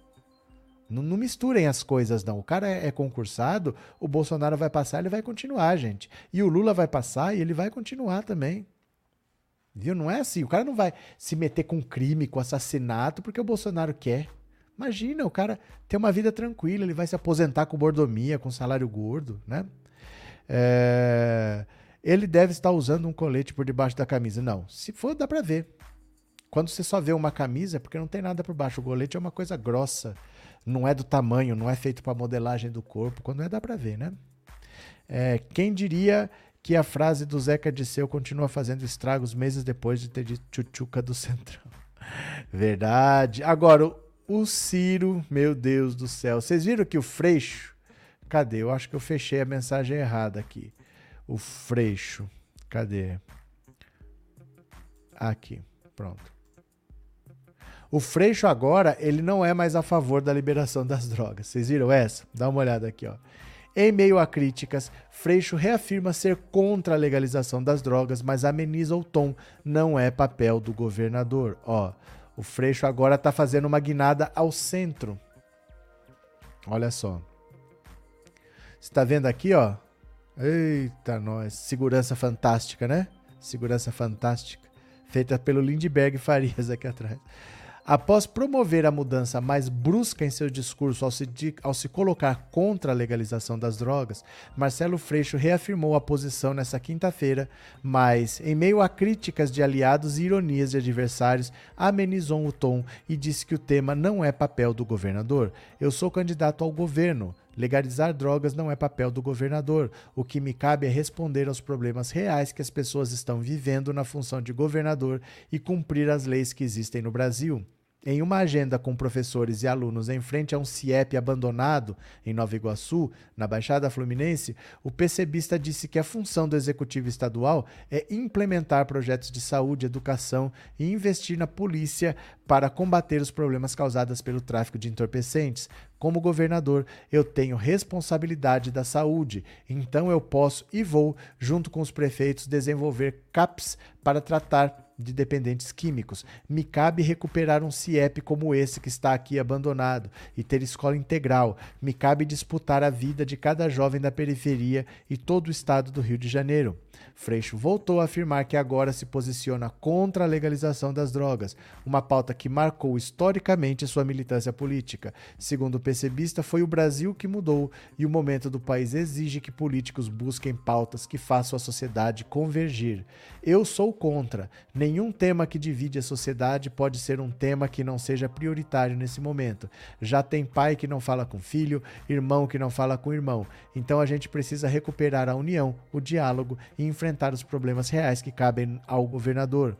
A campanha do candidato do PSB vem apostando em modular sua imagem para atrair eleitores de centro e segmentos como evangélicos. A estratégia é apresentá-lo como candidato com posições moderadas sobre as pautas de costumes, entre elas o debate sobre drogas. Na quarta-feira, após Freixo manifestar publicamente pela primeira vez um novo posicionamento, o vereador Tarcísio Mota do PSOL criticou a guinada do ex-companheiro de partido, a quem apoia na disputa estadual. Lamento que o Freixo tenha mudado de opinião. O uso abusivo de drogas é questão de saúde pública e não caso de polícia. A falência da política da guerra às drogas é evidente. Esse discurso é o que justifica essa política de segurança que mata pobre todo dia. É verdade, mas não vai ganhar com esse discurso. O problema é esse. É verdade tudo isso que o vereador aí do pessoal falou. Tudo isso é verdade, mas não vai ganhar a eleição falando isso. E o Freixo não pode brincar de perder a eleição. Porque ele tem 12 anos já que ele tem proteção armada. Ele tem policiais militares fazendo a proteção dele há 12 anos. Mas se ele deixar de ser deputado e não virar governador, ele vai perder essa escolta. O irmão dele já foi assassinado pela milícia. Ele entrou nessa, ele tem que ganhar. Ele precisa ganhar. E com esse discurso, por mais que seja correto, não ganha, infelizmente. O que a gente vai fazer? Né, gente? O povo brasileiro é muito reacionário, é muito retrógrado. Se você quiser o voto das pessoas, não é falando o que você quer. Infelizmente, o que eu quero pode estar corretíssimo, mas se só eu quiser, eu não vou ganhar eleição nenhuma, né? Neide Guimarães, o livro do Bananinha deve ser para tentar abafar o da Juliana Dalpiva, o negócio do Jair que será lançado em setembro. Ou para ganhar dinheiro, né?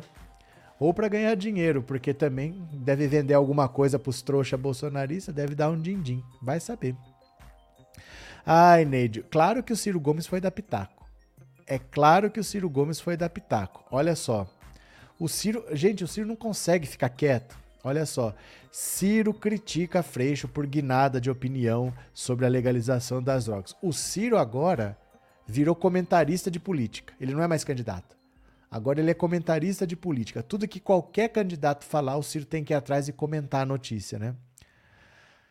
Ah, e o candidato do PDT à presidência da República, Ciro Gomes, criticou nessa quinta-feira a recente mudança de discurso de Marcelo Freixo, candidato do PSB ao governo do Rio, sobre a legalização das drogas. A declaração foi dada durante participação do presidenciável em evento na Associação Comercial de São Paulo. Em mais uma modulação de aceno ao eleitorado de centro, Freixo abandonou sua pauta histórica de sua militância política. Para Ciro, essa guinada colabora para aumentar a descrença da população nos políticos. Ciro discorria sobre o que chamou de perda da crença na política por parte dos brasileiros quando mencionou o carioca como exemplo de atitude individualista. Para o pedetista, o povo trabalhador entende a democracia como uma picaretagem. O Freixo, depois de uma história para ser candidato, diz que agora não é mais a favor da descriminalização das drogas. Isso aí destrói a questão da hegemonia moral e intelectual erode os costumes, transforma o país numa selva individualista, declarou Ciro. Na quinta-feira, Freixo disse em entrevista à TV Record que não era mais a favor da legalização e que não achava que a pauta vai nos ajudar nesse momento no Brasil. Em um primeiro momento, ele havia se esquivado da pergunta, dizendo que era contra temas que dividissem a sociedade brasileira na atual conjuntura. Ao explicar sua nova posição, o candidato do PSB afirmou que, nesse momento, os esforços do governo devem ser na direção de investir da política social, saúde na polícia. Bom, isso aqui é o que a gente já leu, né? O Ciro agora virou comentarista de política. Ele fica dando pitaco em tudo que os outros fazem e falar de alguma coisa que preste mesmo, ele não fala. O Ciro Gomes, ele é nocivo para a política nesse país. Porque quando você tem candidatos que não vão ganhar, ele só fica fazendo besteira. Aí ele fala que agora ele vai fazer um projeto de renda mínima para dar mil reais para todo mundo. Ele pode prometer qualquer coisa, porque ele não vai ganhar. Então ele acha que ele contribui com essas coisas, mas ele só faz proposta alucinada. Ele diz que ele vai ter um programa para facilitar que as pessoas comprem celular e tablet. É tudo umas maluquices do Ciro Gomes que ele vai fazer. Eu vou recomprar a Eletrobras, eu vou recomprar não sei o que, eu vou comprar, eu vou fazer. É fácil falar, principalmente se você não vai ganhar. Aí você não tem obrigação de fazer, né? Mas só que complica para quem está fazendo política seriamente que você tenta pôr um debate sério e ele vem com uma loucura dessa que ele vai fazer. Não vai fazer nunca, porque não tem voto. Né? Não tem voto, o que, que adianta? Cadê? É, Ciro Gomes realmente tem problemas. O homem que não sossega nunca está nitidamente descontrolado. Eu não sei qual é dele, ele fica comentando o que os outros falam. O que, que ele tem a ver com isso? Deixa o cara, mano.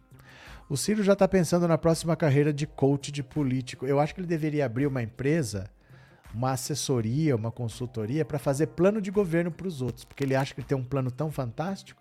Por que ele não abre uma empresa então para fazer plano de governo para os outros. Vai, se você é bom, vai fazer o que você é bom. Ele não tem voto, né? Cadê que mais? É, cadê?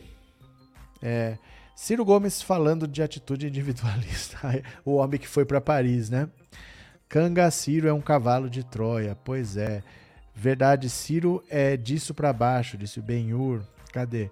Pensando alto passou um superchat? Passou? Ah, é verdade aqui, ó. Obrigado por avisar. Neide, o livro do Bananinha. Ah, não, esse aqui eu li. Só se, só se passou outro que eu não vi. Esse aqui eu vi e li. Cadê? Ah, Paulo Moura eu não vi. Voto este ano em nordestino, negros e negras. É, escolham seus candidatos, gente. Deixa eu ver aqui, ó. Eu tenho. Agora pode, porque agora não é mais pré-campanha, né? Agora é campanha. Deixa eu pegar aqui, ó. Onde que tá?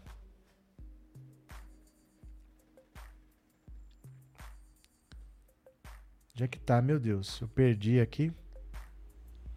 Eu tinha deixado separado aqui para mostrar. Vai ter que ficar para outro dia, então. Perdi.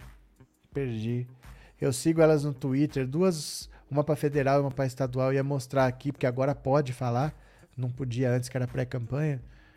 Mas não sei. Perdi aqui, depois vou ter que achar. Até a imprensa estrangeira tá falando da Tchutchuca no centro. Ah, é louco esse Ciro, tem que rir, Amélia. Cadê? Quer chamar a atenção de qualquer jeito para subir 1%. Cadê? É, data Prof. Lula no primeiro turno. Maria Lúcia, com certeza. Faz tempo que eu falo isso, né? Cadê? É, assiste uma live e disseram que cabeça que cabeça não tem colete de bala com Lula?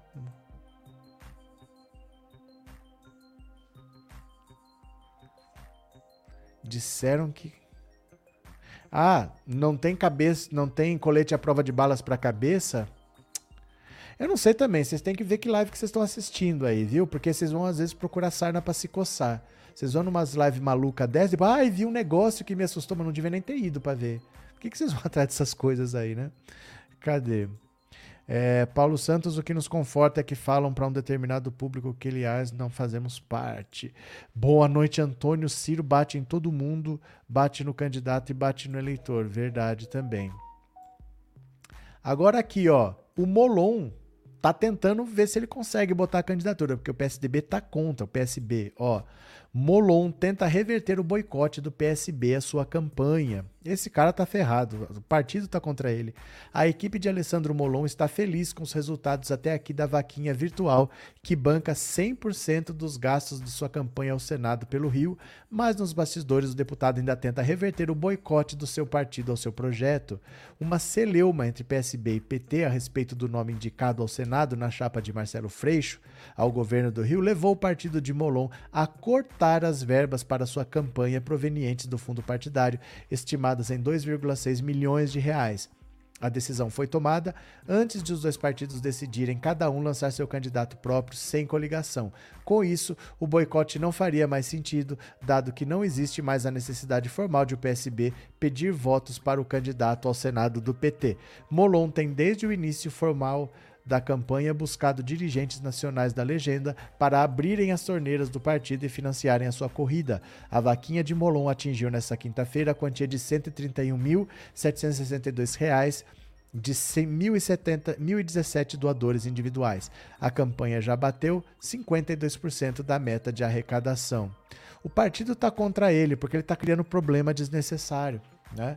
O Márcio França abriu mão da candidatura dele para apoiar o Haddad. Ali se imaginava a mesma coisa. Se o Márcio França já retirou a candidatura aqui para apoiar o governo do PT, lá foi o contrário. O PT retirou a candidatura para apoiar o Freixo. Então o PT ia ficar com a vaga do Senado e o PSB com a vaga para o governo. Mas ele falou: não, não quero só o PT para o Senado, eu também vou. Não quer cumprir o acordo, né? Cadê? Eu e minha família somos evangélicos e vamos votar em Lula 13 para presidente. Pronto. Olha, deixa eu pedir aqui de novo para vocês, para quem puder colaborar com aquela nossa campanha de arrecadação para ajudar o Ivanildo e a Gil Carvalho, tá? Eu vou mandar o link aqui, ó. Vocês baixem esse aplicativo, porque ele paga. Cada um que se inscreve e depois por 30 dias, se você assistir vídeo todos os dias, ele paga um ou dois reais por dia.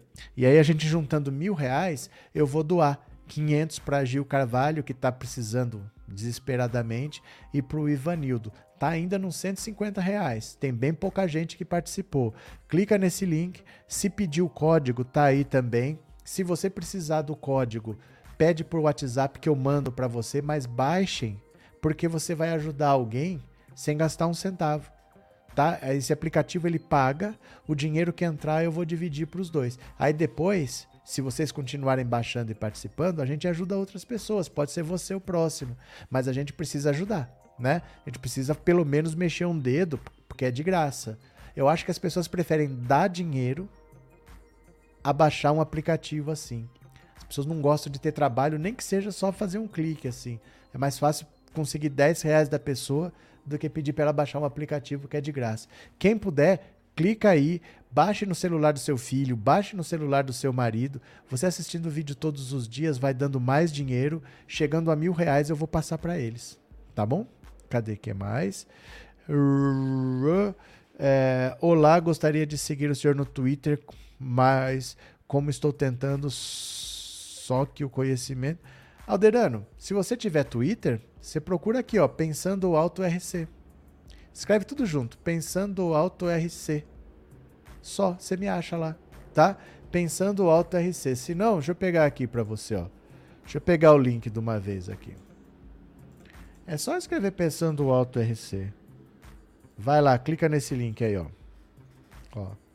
Mas é, não tem segredo, ó. É pensando alto RC. Ó, twitter.com pensando alto RC. Se você clicar esse link, você vai para lá. Valeu? Vamos ver agora. Uh, eita caramba, cliquei errado. Vamos ver agora aqui quem mandou Pix, quem colaborou com Pix. Vamos ver?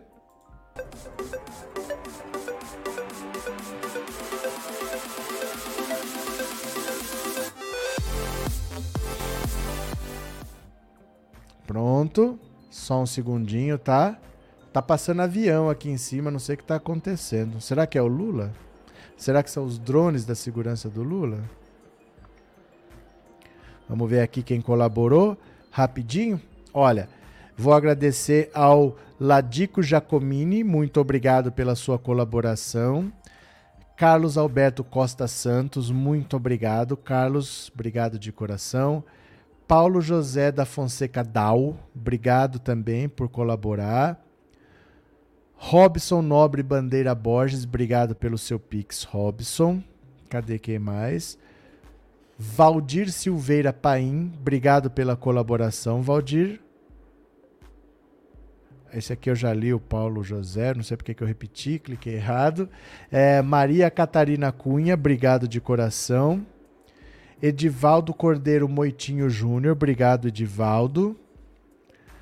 É, apoio da amiga Maria Viana de Portugal. Quem fez foi a Raíssa Gabriela Viana da Silva. Provavelmente a Maria lá em Portugal não tem Pix, né? Tem que ter conta no Brasil. Aí a Raíssa fez para ela. Obrigado, viu, Raíssa? Muito obrigado. Cadê quem mais? Isoete Guimarães Filho, muito obrigado. César Luiz Previdente, muito obrigado. E o último, Augusto Rocha, obrigado de coração, de verdade, obrigado pelo apoio. E quem puder, baixe o aplicativo, porque ele, por você ter divulgado alguém, ele dá, ele te recompensa. E o dinheiro que entrar eu vou distribuir, não vai ficar para mim não, tá? Aí vocês que sabem, é só dar um clique e baixar eu gostaria que chegasse logo aos mil para eu poder distribuir para as pessoas, tá bom? Vamos fazer o resumo do dia, aí vai o link. Se inscrevam nesse canal, eu espero vocês lá daqui dois minutinhos. A gente já começa, conto com vocês. Obrigado a quem participou, um beijo grande. Amanhã tem mais e tchau, meu povo. Obrigado, valeu. Até amanhã. Tchau.